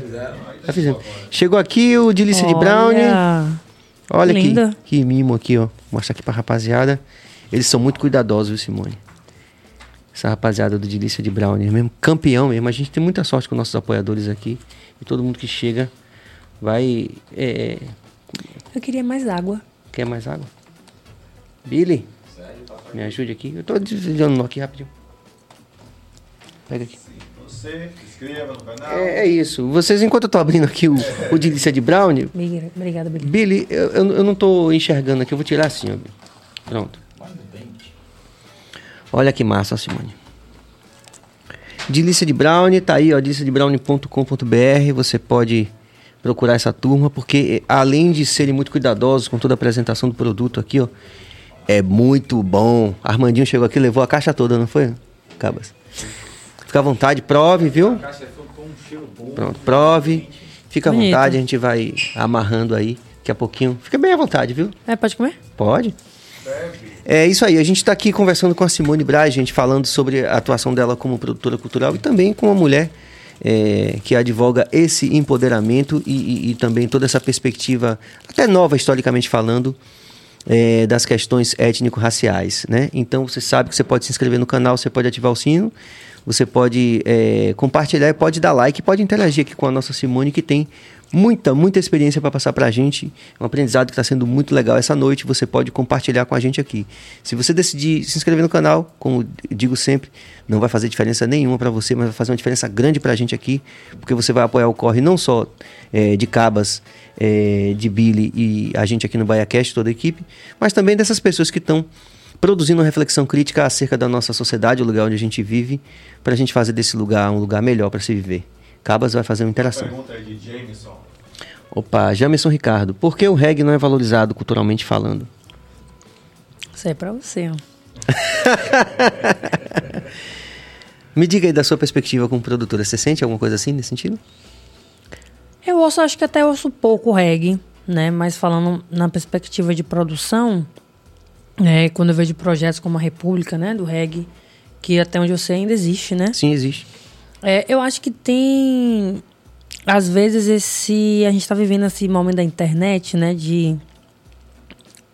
De algumas coisas meio que programadas, a gente consegue identificar certos sons. Parece que assim é uma fórmula quase do sucesso, né? Eu sei que não é uma fórmula. Mas é porque tem algumas batidas, né, que são repetidas, a gente sabe que aquilo vai pegar, aquele refrão assim, chiclete. E eu acho que eu não, não, não, não vejo algumas bandas, tipo a Manat Roots, né, que é uma banda que aí tem um Sim. tempo de carreira, né? Eu acho que sim, uma banda de reggae popular, mas você ainda conta, né, dentro do gênero, no sentido de bandas que tenham essa proporção e que façam muito show e que circulem. E aí não, não, não... conheci São Luís do Maranhão, que é a Ilha Sim, do Amor, né? sim. Que tem, lembro no dia fui produzir um clipe de uma cantora do Rio. E aí tinha um cantor, não lembro que país ele era, mas era um país africano até, que ele tava lá porque ele que ele era do reggae. Hum, E ele tava lá em São Luís porque falaram pra ele, pô, é uma região do país que o reggae é muito forte. Né? Então, assim, aqui em Salvador, né, tem Adão, Diambi e algumas outras bandas, né, propriedade de São Gomes. Mas eu não, não sei, né, não, não sinto como propriedade para falar, mas eu acho que tem hoje, assim como os outros estilos, você acaba sendo abafado por essas grandes produções, assim, se a gente for olhar o sertanejo, a gente tá falando até mais cedo, né? A dinâmica ali da galera que injeta do agronegócio. Então, assim, surgem duplas que falei, gente, eu sou da época que minha mãe escutava, a gente ficava vendo ali Zezé de Camargo Luciano, Leandro e Leonardo. E hoje são muitas duplas, né? Que eu não consigo nem memorizar. Assim, é muito. E, e as pessoas com os show- shows lotados, né? Quando a gente vê as gravações de DVD deles e tal, uma mega estrutura. Então, acho que, de certa forma, o reggae, como alguns outros gêneros, acaba sendo ali abafado pela essa questão da produção do que está no momento, assim, né? Que acaba estando mais forte, que essa questão, para mim, hoje, é o sertanejo. Até na dinâmica da rádio, pra música tocar na rádio, a gente sabe a dificuldade que é para disputar com essa galera, né? pois é. Aí, Jamerson, tá respondido aí. Vamos lá, Cabas. É, Coliga Produções. Parceira. Simone sempre passando a visão. Fala um pouco sobre a, a Yellow Days, esse projeto potente. Com certeza, tem que falar do Yellow Days. Camila, né, da Coliga, parceirona, produtora cultural, idealizadora do Batida das Pretas, um, um projeto Festival Massa aqui de Salvador, que Gi também foi assessora. E aí a Yellow é um projeto que é uma residência voltada para produtoras culturais negras, né? Que nesse primeiro momento eu realizei em Cachoeira, nesse final de semana agora, né, de 13 a 15 de maio. Foi uma experiência incrível, primeiro porque eu tinha um sonho de trabalhar com produtoras por entender que muitas vezes a gente tem a dinâmica de cuidar de todo mundo e a gente é a primeira a chegar, é a última a sair. Quando eu produtor de uma forma geral. Mas eu trago para esse recorte feminino porque eu tive uma experiência de fazer uma pesquisa de mestrado que falava justamente sobre essa produção cultural, né? Como uma profissão para mim de certa forma feminina. Conheci muitos produtores e conheço produtoras belíssimas assim, incríveis. E a minha vontade de trabalhar com produção, primeiro era entender o produtor como uma pessoa que pensa e que cria, não só do operacional, né, daquela coisa da execução. E segundo, trabalhar a perspectiva da captação de recursos para essas produções. Aí eu trago essa questão mesmo racial e também de gênero. E aí eu lembro que sempre tive amigos na área das artes e que faziam residências e aí eu falava, caramba, né? Nunca vi uma residência para produção, para produtora, para produtor. Sempre vi muito pro artístico, assim, o diretor, o ator, o músico, né? O cantor. E aí de 2018 para cá eu venho maturando essa ideia, né? Trago aí nessas minhas provocações essa questão da criação, né? Ano passado, quando eu falei mais cedo sobre Aldir Blanc, porque eu vi projetos de produtores aprovados e projetos muito bons, assim sabe? Muito, muito, muito bons, né? Batida das Pretas é uma que Camila idealizou junto com a, a cantora Yane. E aí, quando Camila tá trazendo essa provocação, provocação porque ela tava na, no final de semana em Cachoeira, O que eu mais ouvi foi Camila Brito, da Colig, que estava na residência. A Quataluche Rodrigues, né? Que é produtora também responsável pelo festival Yacurinchirê, que é o primeiro festival de mulheres percussionistas que acontece em São Félix Cachoeira desde 2019. Tivemos a Gabriele Gessi, que é uma produtora também daqui de Salvador, que fez o mapa Afrofuturi, que é uma iniciativa em que ela mapeou organizações e iniciativas daqui né, da Bahia que estão pensando a cultura preta né, e afrodiaspórica na perspectiva de futuro. Né, então, de certa forma, a gente está vivendo agora, mas falar de futuro é importante. E tivemos também a Laísa Julepa, que é uma produtora né, que lida aí com projetos artísticos, né, que traz uma perspectiva afro-indígena que ele está entre Salvador e Santa Amaro. Tivemos a Glenda Nicásio, que é uma produtora audiovisual, é uma mineira, mas que já mora há mais de 10 anos né, no Recôncavo, é que fez o filme Café com Canela. Tem uma produtora chamada ah, Rosa tá, Filmes, sim, que é sim, é um, uma pessoa incrível também. Eu acho que eu falei de todo mundo. Camila Quatalucci, Glenda... Café com Canela, teve com a gente lá Isso. Também. Camila Quatalucci, Glenda, Laísa, eu e teve mais alguém que eu acho que eu estou esquecendo algum nome. Agora não estou me, me recordando. Peço perdão. É, e o processo que foi bacana que a gente ficou na Casa Preta Hub, que é um espaço de cultura lá em Cachoeira, que fica ali na, naquelas ruas principais, perto, perto do Cine Cachoeirano. E o que eu mais pude escutar das meninas foram essa questão do cuidado. Acho que ela falou, pô, foi a primeira vez, assim, para muitas, que eu tô aqui eu não tô produzindo, né? Eu tô aqui recebendo um processo de um espaço que foi pensado ali para me acolher e para me receber. Né? Então chegamos lá na sexta, no início da noite, ficamos até domingo. Então tivemos um processo de imersão, né? Elas partilhando o processo do projeto dela, eu partilhei também um pouco da proposta.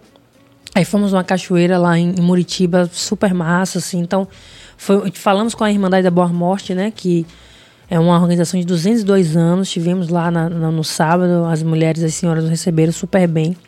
E aí a proposta do projeto é essa, né? Trazer é, alguns desdobramentos depois desse primeiro momento que eu tive com elas nesse final de semana, veio uma forma de apoiar né, e fomentar que esses projetos, cada um ali tem um projeto, produz, né, idealizou e está aí no seu corre para que o projeto ele não pare, né, ele continue.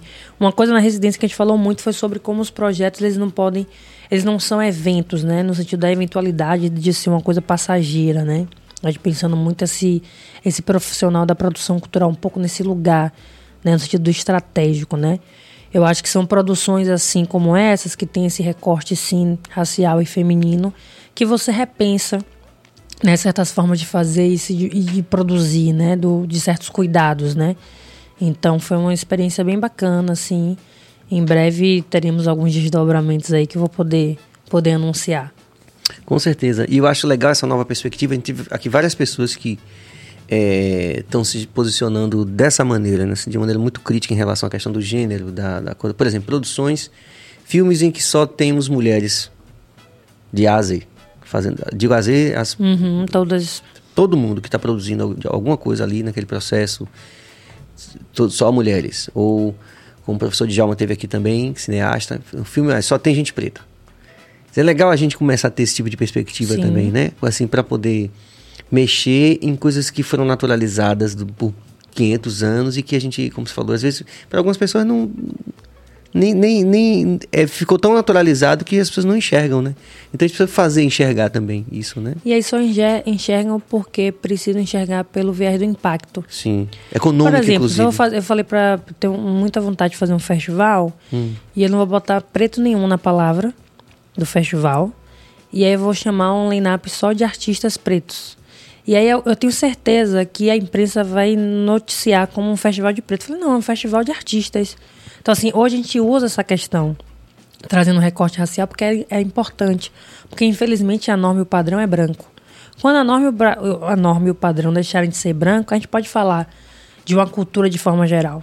Mas fala sim que existe uma cultura preta e uma forma de se fazer, porque a gente está sendo um contraponto sobre o que é a cultura dita hegemônica e normal. Sim que é a Sim. dinâmica da cultura branca eurocêntrica.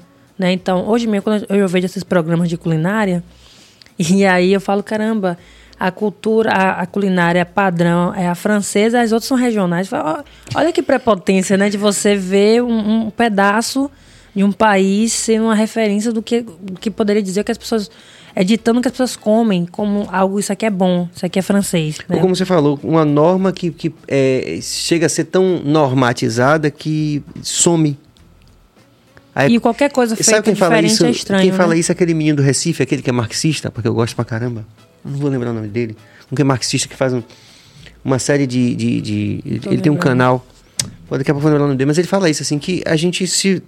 Tudo que é ocidental acabou se tornando algo como se fosse tão, tão o normal que n- não enxerga. Parece que não é ideológico. Né? Porque já o que foi é normalizado. ideologia? Nesse sentido, né? De assim, Não, dizer. mas- Porque você fala que é ideológico. Se você fizer um filme só com mulher preta, aí vai dizer que é ideológico, entendeu? Uhum. Mas se- se- o inverso não é, não é visto como ideológico. Não, porque é. já foi normatizado, já foi internalizado no, no E dia a a dia. das ideologia está impregnada em tudo, porque é que a mesma coisa, o jornalismo ele não é imparcial. Sim. Né? As pessoas imprimem ali o que elas querem, tem uma linha editorial Ou, ou para que o aquilo. dono da, da emissora quer, É, então em assim, última instância. a ideologia também ela vai estar impregnada em tudo, né? Às Uhum. vezes tem um- uma ideia de ideologia quando você traz, né? Ah, não, porque só tem mulher. Ah, não, porque só tem preta. Ah, não, não posso mais fazer piada. Foi claro, porque deixou é, a piada, ela só é engraçada quando é sobre nós. Quando é sobre vocês, ela não tem graça, né? Sim. Então, assim... é esse tipo de reflexão que, Isso. que essas novas perspectivas estão gerando, né? É, porque- Inclusive, o filme, né, Medida Provisória, que a gente foi, foi assistir, né, mais ou menos... Você chegou a assistir já? Vive. O que é que você achou do... do, do- Eu achei muito bom e eu achei que traz pontos assim de coisas que estão, né, acontecendo. Eu assisti o espetáculo, né? Então, Namíbia não. Namíbia não, já com até com atores diferentes. E aí, como é um- uma pegada, né, atrelada ao texto do espetáculo, é como se fosse assim, ah, vocês não querem falam tanto de África, da conexão e dessa relação, então voltem para lá, né? Como se fosse é, uma solução, né? É, eu acho que o filme ele tem um, um pouco dessa dinâmica do futuro. Se a gente não tomar cuidado, é no sentido de não, vocês falam tanto daquele lugar, então vão para lá, né? Então assim, vocês não pertencem, né? A isso é aqui. isso aqui. Então, para mim essa, essa é- pra mim é uma frase marcante do filme, né? De você perceber se a história tá acontecendo, você percebe, né? Então é isso. A gente tá vivendo um momento histórico que eu fico pensando como é que ele vai ser retratado daqui a 20 anos, né? Porque todo mundo aqui, quando perguntava, eu perguntava, né, pra alguém mais velho, ah, mas a ditadura, né? Como é que foi a ditadura? Né? Porque eu sempre achei que a ditadura, ela trazia um, um recorte, a depender da relação dessas pessoas, de gente nem perceber que viveu uma ditadura e de gente falar, não, foi realmente... Mas muita sim. gente. Muita gente deletou, assim, não viveu aquilo, não Uhum. se viu. é, não sofreu nenhum tipo de repressão, né? O seu direito ali de ir vir, de certa forma, né? Não, não, não foi alterado. Então, muita gente, quando eu falo, não, nem. Tem gente Não era assim, isso assim é, também, né? isso. Tipo, A gente tem ouvido muito isso recentemente. como é que vocês falam que foi aquilo tudo? né? Porque quando a gente vai ver filme, né, ler livro né, sobre o momento e falar com pessoas da, daquela, daquela geração, tem gente que realmente passa batido e fala que não, não, não foi bem assim, né? É, isso é muito louco. Mas teve uma interação que a gente não pode perder, Cabas? Pois é, tem vários desdobramentos assim. Vamos, vamos marcar um B outro dia pra você vir aqui pra gente falar sobre mais essas coisas. É, a Quataluche Rodrigues também. Falei certo? É, a Quatro Luz. A Quataluche. Cheguei, jogue duro, rainha. Representa muito. Eu estava lá e simplesmente amei a imersão. É, Quataluche é um- uma puta produtora, assim, gestora. E tá à frente também, uma das mulheres que está à frente lá do festival, né? E a Curinchirê, que é um festival muito lindo, por sinal. Fica ali entre São Félix e Cachoeira, né? Que o Recôncavo, em especial, é muito bonito, né? Você passar uns dias lá faz bem, faz bem. Revigora. Pois é. Eu Deveria, tenho, inclusive, entrar mais nesse roteiro turístico, assim, né? Como... eu tenho uma pergunta aqui. Quem, é, jogando um pouco de. Uma questão, um questionamento que eu sempre faço. Quem quer ouvir isso que a gente quer falar, que a gente está falando aqui? Quem escuta isso que nós estamos conversando aqui? Assim, de, a gente, esse, esse assunto que nós estamos debatendo, ele consegue ter.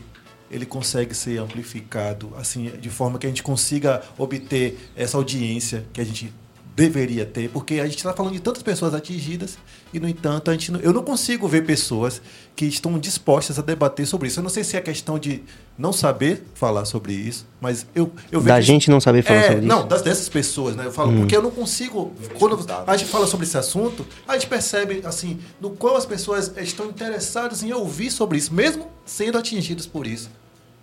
Então, quem quer ouvir isso que a gente está falando? É uma pergunta assim que eu sempre me faço, que eu já vi amigos nossos, pessoais, falando, pô, lá vem ele falar sobre isso de novo. Sabe? É gente que eu, que eu digo, porra, esse cara não deveria estar falando sobre isso.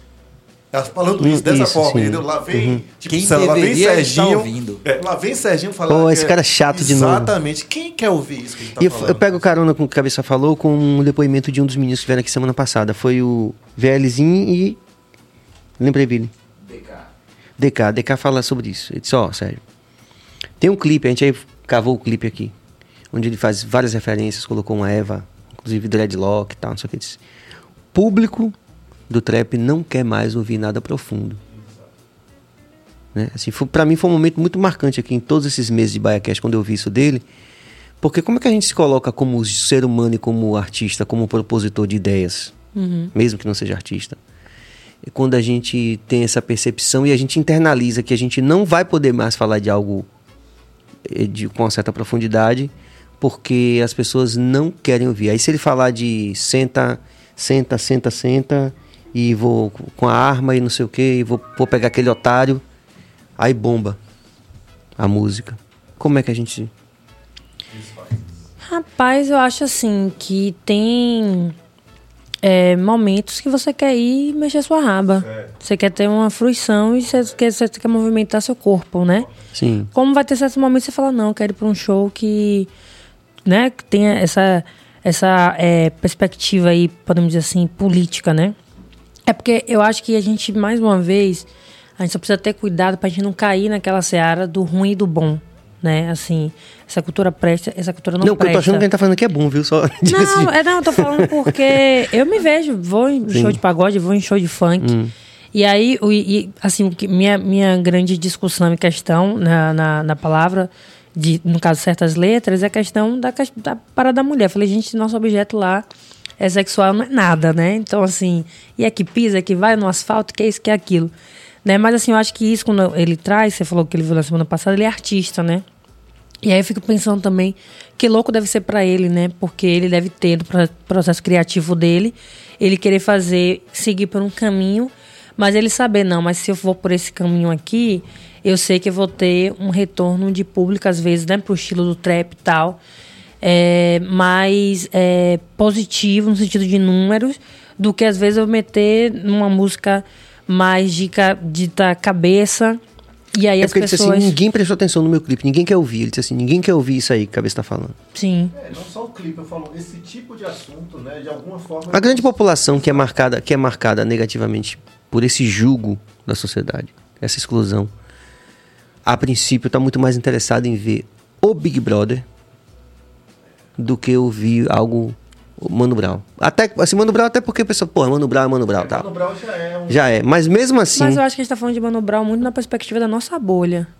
Eu acho que Mano Brown ele vai acessar, assim, uma galera. Eu não sei se ele acessa, acessa no sentido. Quando as pessoas gostam de falar assim, ah, tipo, a massa.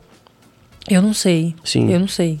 Segundo ele, ele não acessa mais a massa. É, eu, Segundo eu- eu ele- também acho que não mais. Eu acho também não mais. Pronto, sei lá, eu vamos fico, investigar eu fico, isso, vá. Eu fico acha? preocupada, né? Porque eu acho que tem uma dinâmica. é, uma vez eu fui numa manifestação e aí uma pessoa virou, né? Uma mulher de meia idade, assim, uma senhora branca, e falou assim: ah, mas a favela não desceu. E eu me perguntei: caramba, a favela já está passando tantas mazelas na favela que ela descer para protestar. Eu acho que é muito. Acho que a gente deveria protestar por certas pessoas. Eu acho que nós somos todos responsáveis, né, em relação a um processo político, né? Tipo, eu não votei em Bolsonaro, mas me sinto também responsável por isso ter acontecido e o cara tá lá, né? Então, assim, eu conversei com pessoas ditas, quando eu falo comuns, pessoas que com acesso a conhecimento, a informação, à universidade e a pessoas que têm o ensino médio e tipo é marceneiro, né? Eu conversei com um marceneiro uma vez que ele falou que votou e a mulher dele estava arrependida, ele não tava, ele, ah, mas você nem deixou, vocês nem deixaram o cara trabalhar. Eu falei, pois é, o cara mal trabalhou, tá fazendo merda, mas a gente deixar. E aí ele falava pra mim, ah, você tem a cara do ele olhava pra minha cara e falava que eu tinha a cara do PT. Aí eu falei, por que eu tenho a cara do PT? Porque eu sou mulher e sou preta, sou do Nordeste? Ele, ah, não dá pra discutir com vocês, vocês são todos universitários. Porque realmente ele tava numa sala, ele, a mulher, o sócio dele, né? E com mais quatro, a galera toda ali, né? De certa forma, ali da academia, né? Da universitária. Não que eu ache que a academia seja nada, porque eu conheço muita gente mas acadêmica com dog falando um monte de como, merda. como um lugar onde ele não podia. Como se ele não conseguisse discutir com ele. Eu falei, não, mas eu quero justamente discutir com você. E quando ele saiu, eu falei, galera, é isso. Eu discutia com minha mãe sobre isso. para minha mãe, o que era a questão da, da, da, política? Ela entender, vou chegar no mercado, eu vou conseguir comprar, ou vou. Por exemplo, minha mãe né, já faleceu e ela falava assim, pô, ela lembrava sempre que FHC falou mal dos aposentados.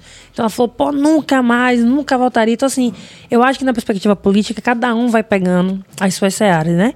Então, eu, eu voto pensando no todo, mas não vou dizer que na hora da proposta eu avalio qual é o plano de cultura que esse governo tem, porque é a minha seara, né? Uhum. É um lugar que eu atuo. Então, eu acho que tem um lugar sobre quem está interessado em ouvir nisso ou não, é pensar, por exemplo, quando a galera fala assim, ah, porque fulano é fascista, fala, gente, para de falar de fascismo, o que é que vai entender porra de fascismo?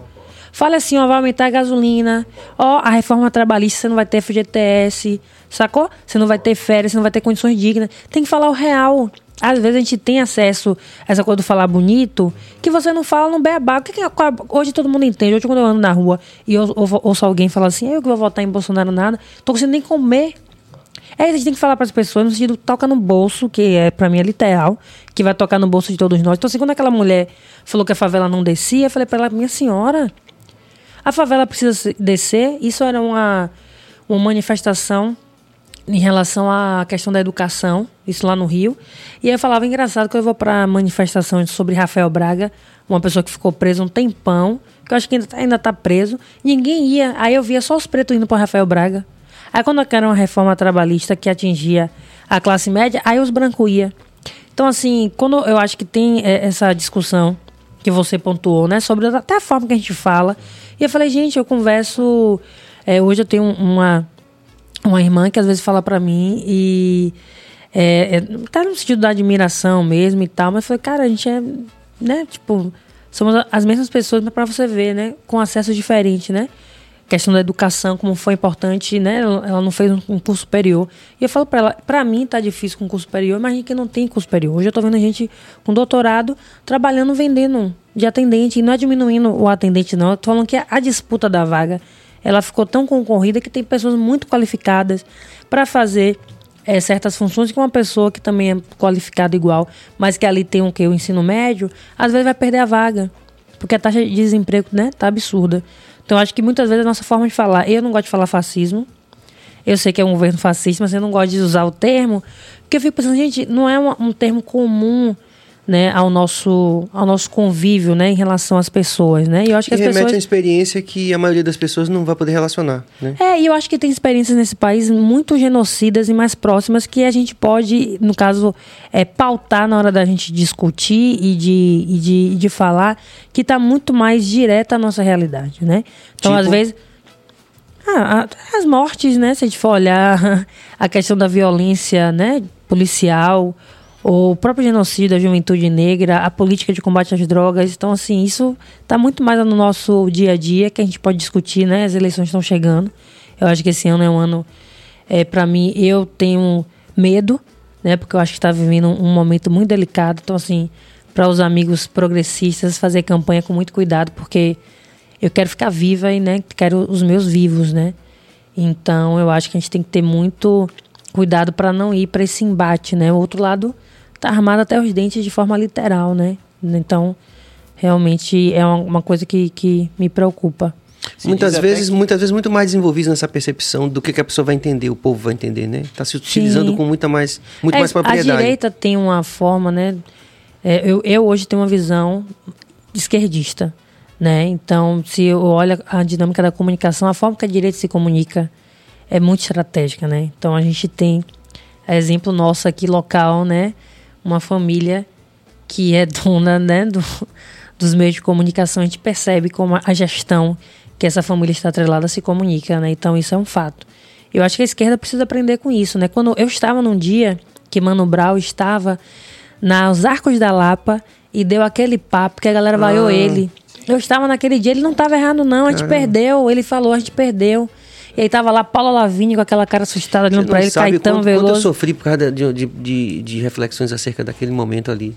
Muito. A própria, a própria esquerda, assim, demonizando muita gente que, que entendeu isso. Porra, o Mano Brown falou uma coisa ali, bicho, muito corajosa, né? Muito... Inclusive o Lula, né, no, no podcast do Mano Brown, ele, ele falou, não, você falou a, o que estava realmente acontecendo. Mas não quero perder, que, viu, me, me perdoe, você estava no meio de um É porque Não, mas aquilo, foi, foi concluir. aquilo foi bastante impactante Não, mim. sim, e aí na hora eu lembro que eu tava com os amigos, falei, gente, Você tava lá? Tava, falei, gente, ele não tá errado, não, ele tá certo.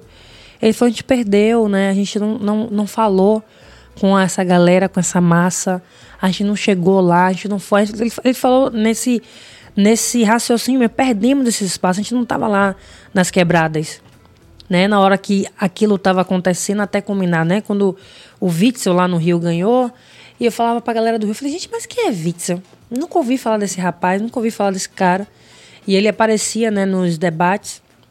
E aí a galera também, não, e, e o cara tava lá, ó, a- se criando, né, se, se espalhando e foi eleito governador, né? Saiu agora num processo de impeachment, né? E aí, eu, é- é- isso fazendo um link de novo com o filme, medida provisória, você percebe quando a história está acontecendo, que é isso, às vezes a gente não percebe. E tá aí, na nossa cara, debaixo do nariz. Você, quando você comentava com as, com as pessoas, dando razão a Mano Brown naquele momento, você é, teve reações negativas de- dos- das pessoas? Algumas pessoas discordaram, porque a gente estava indo pro segundo turno, né? Essa foi, esse papo de broche foi dessa perspectiva do segundo turno, que foi aquele momento do vira-voto, né? E obviamente que para muita gente ficou naquele lugar é, Chamou de ia traidor. prejudicar e tal, mas eu falei, gente, mas desculpa, né? É um homem negro falando, né? Um cara de quebrada que tem aí uma relevância para uma juventude, né? Até hoje, né? Uma pessoa muito respeitada. Eu acho que é um cara. Eu adoro ouvir o podcast dele, né? Ele traz. Eu acho que ali ele realmente diz para mim o que é ter uma proposta de diálogo. Então, assim, muitas pessoas reagiram de forma contrária e não concordaram. E aí eu falei, eu acho que a gente tá, sabe, sabe aquela coisa, ou você gerencia é, o problema para ele nem virar um problema, ou você vai viver naquela dinâmica de gerenciar a crise. né? Então, acho que ali a gente estava vivendo um momento que a gente tinha né, uma certa esperança, mas uma consciência de que aquilo poderia realmente acontecer. Né? Eu Como de lembro. fato aconteceu. Como de fato aconteceu. Eu lembro quando teve aquele manifesto do Ele Não, e aí depois a gente para e analisa. Eu acho que quanto mais a gente fala, que nem quando tem um hater. Ah, porque o hater fez isso. Aí vai lá, todo mundo compartilha. O hater vai lá, a conta cai. A conta do cara volta, ou da pessoa, da mulher, seja quem for, volta com uma força total. Falei, pô, por que isso? Quanto mais se fala, mais o negócio se cria.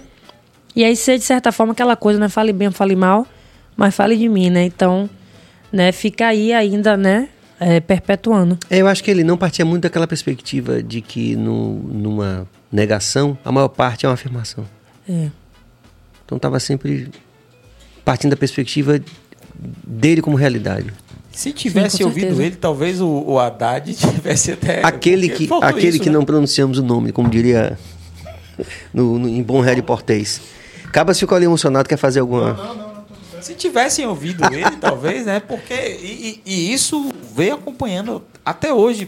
Para o Tiago estar falando, para o Tiago Banha estar falando sobre isso, isso veio acompanhando até hoje. Se a esquerda não parar um pouquinho e começar a rever algumas coisas, né? Porque as eleições estão aí. ah, como é que se diz? O homem está subindo de novo, o Bolsonaro está subindo de novo, o Lula está estacionando por conta disso. As pessoas não estão indo mais para a rua para protestar ou, ou porque tem medo de tomar um tiro, porque como ela bem falou, a galera da direita tá muito bem armada e o cara não foi, ele liberou justamente para isso, porque ele sabia que vai chegar um momento Sim. que ele ia precisar dessa galera de direita, né, para e foi dito, ó, tá dizendo que o pessoal do, do PT, da esquerda, não tá indo pra rua porque tá com medo de tomar um tiro. Simples. Deixa eu lhe falar uma coisa. É, é interessante você falar essa coisa do. Desse momento pivotal aí do, do Mano Brown. Porque eu e quando a gente fala, por exemplo, que não, a gente não está conseguindo se comunicar. Porque, irremediavelmente, eu me lembrei das palavras do próprio Lula, naquele, no começo lá do processo dele. De algo que ele falou assim, que para mim, que estava no momento da vida ainda, né, de, de, de- conquistar tudo, da luta estudantil e tal, ele falou uma coisa assim, ele falou, o, o trabalhador quer tomar café, da- quer tomar café com pão, pão com manteiga, café com leite quando sai de casa de manhã, eh, tem um almoço e quando chegar de noite ele tem um café. Isso eu me lembro até hoje, tem, como era direta aquela comunicação comigo. Porque era uma preocupação ter o pão e o café. Né? Quer dizer, a gente precisa aprender também com os nossos próprios acertos anteriores, né? Sim. Como foi que a gente conseguiu é, é, gerenciar esse processo lá no começo, né? Enfim. Mas é, eu acho que são todas reflexões importantes e relevantes. Simone, eu vou ter que intimar você para você voltar aqui outro dia, viu? Me chame. Porque tem vários desdobramentos, né? Você vê com a interação das meninas aí, Sim. da categoria e tal.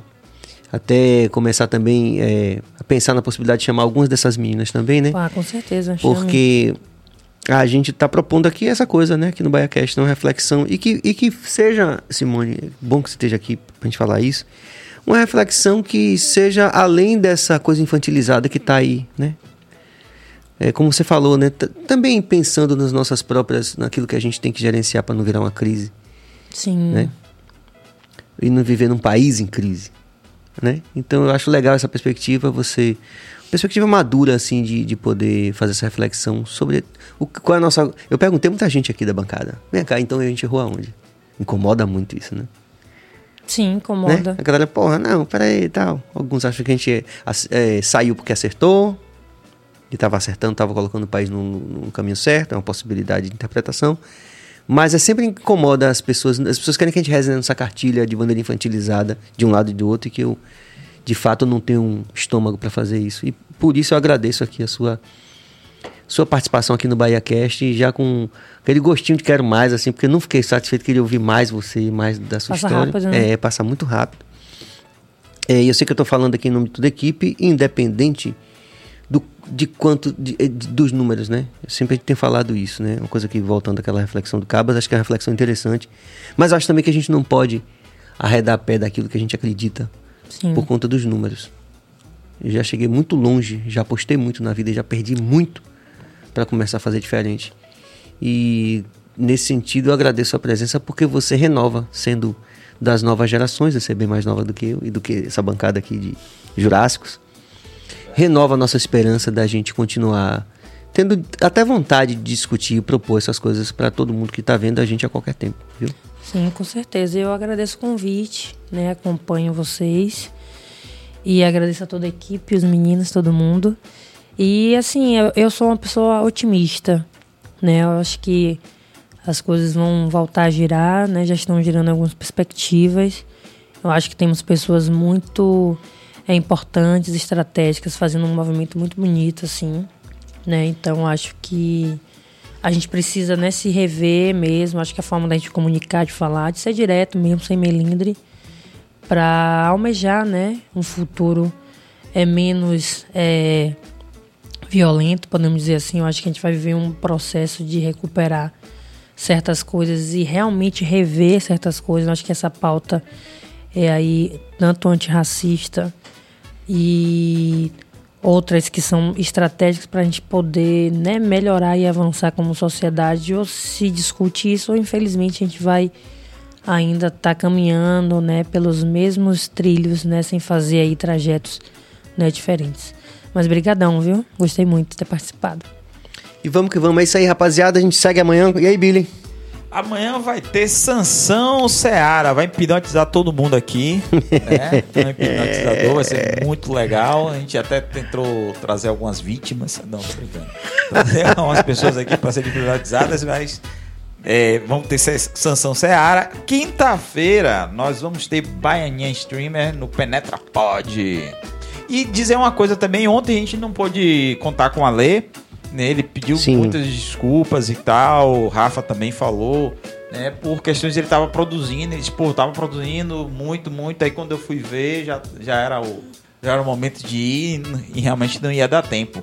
Mas é, é, Rafa já procurou a gente pra gente marcar uma nova data, né? A Raste tá colada aí com o Bahia Cash, certo? Aliás, agradecer bastante a Rafa Novaes, né, por estar dando esse apoio aí a galera. Muito bom, fortalecendo aí com todo mundo. Agradecer toda a nossa equipe aí. Vamos que vamos. Então, amanhã a gente tá de volta às 19 horas. Valeu.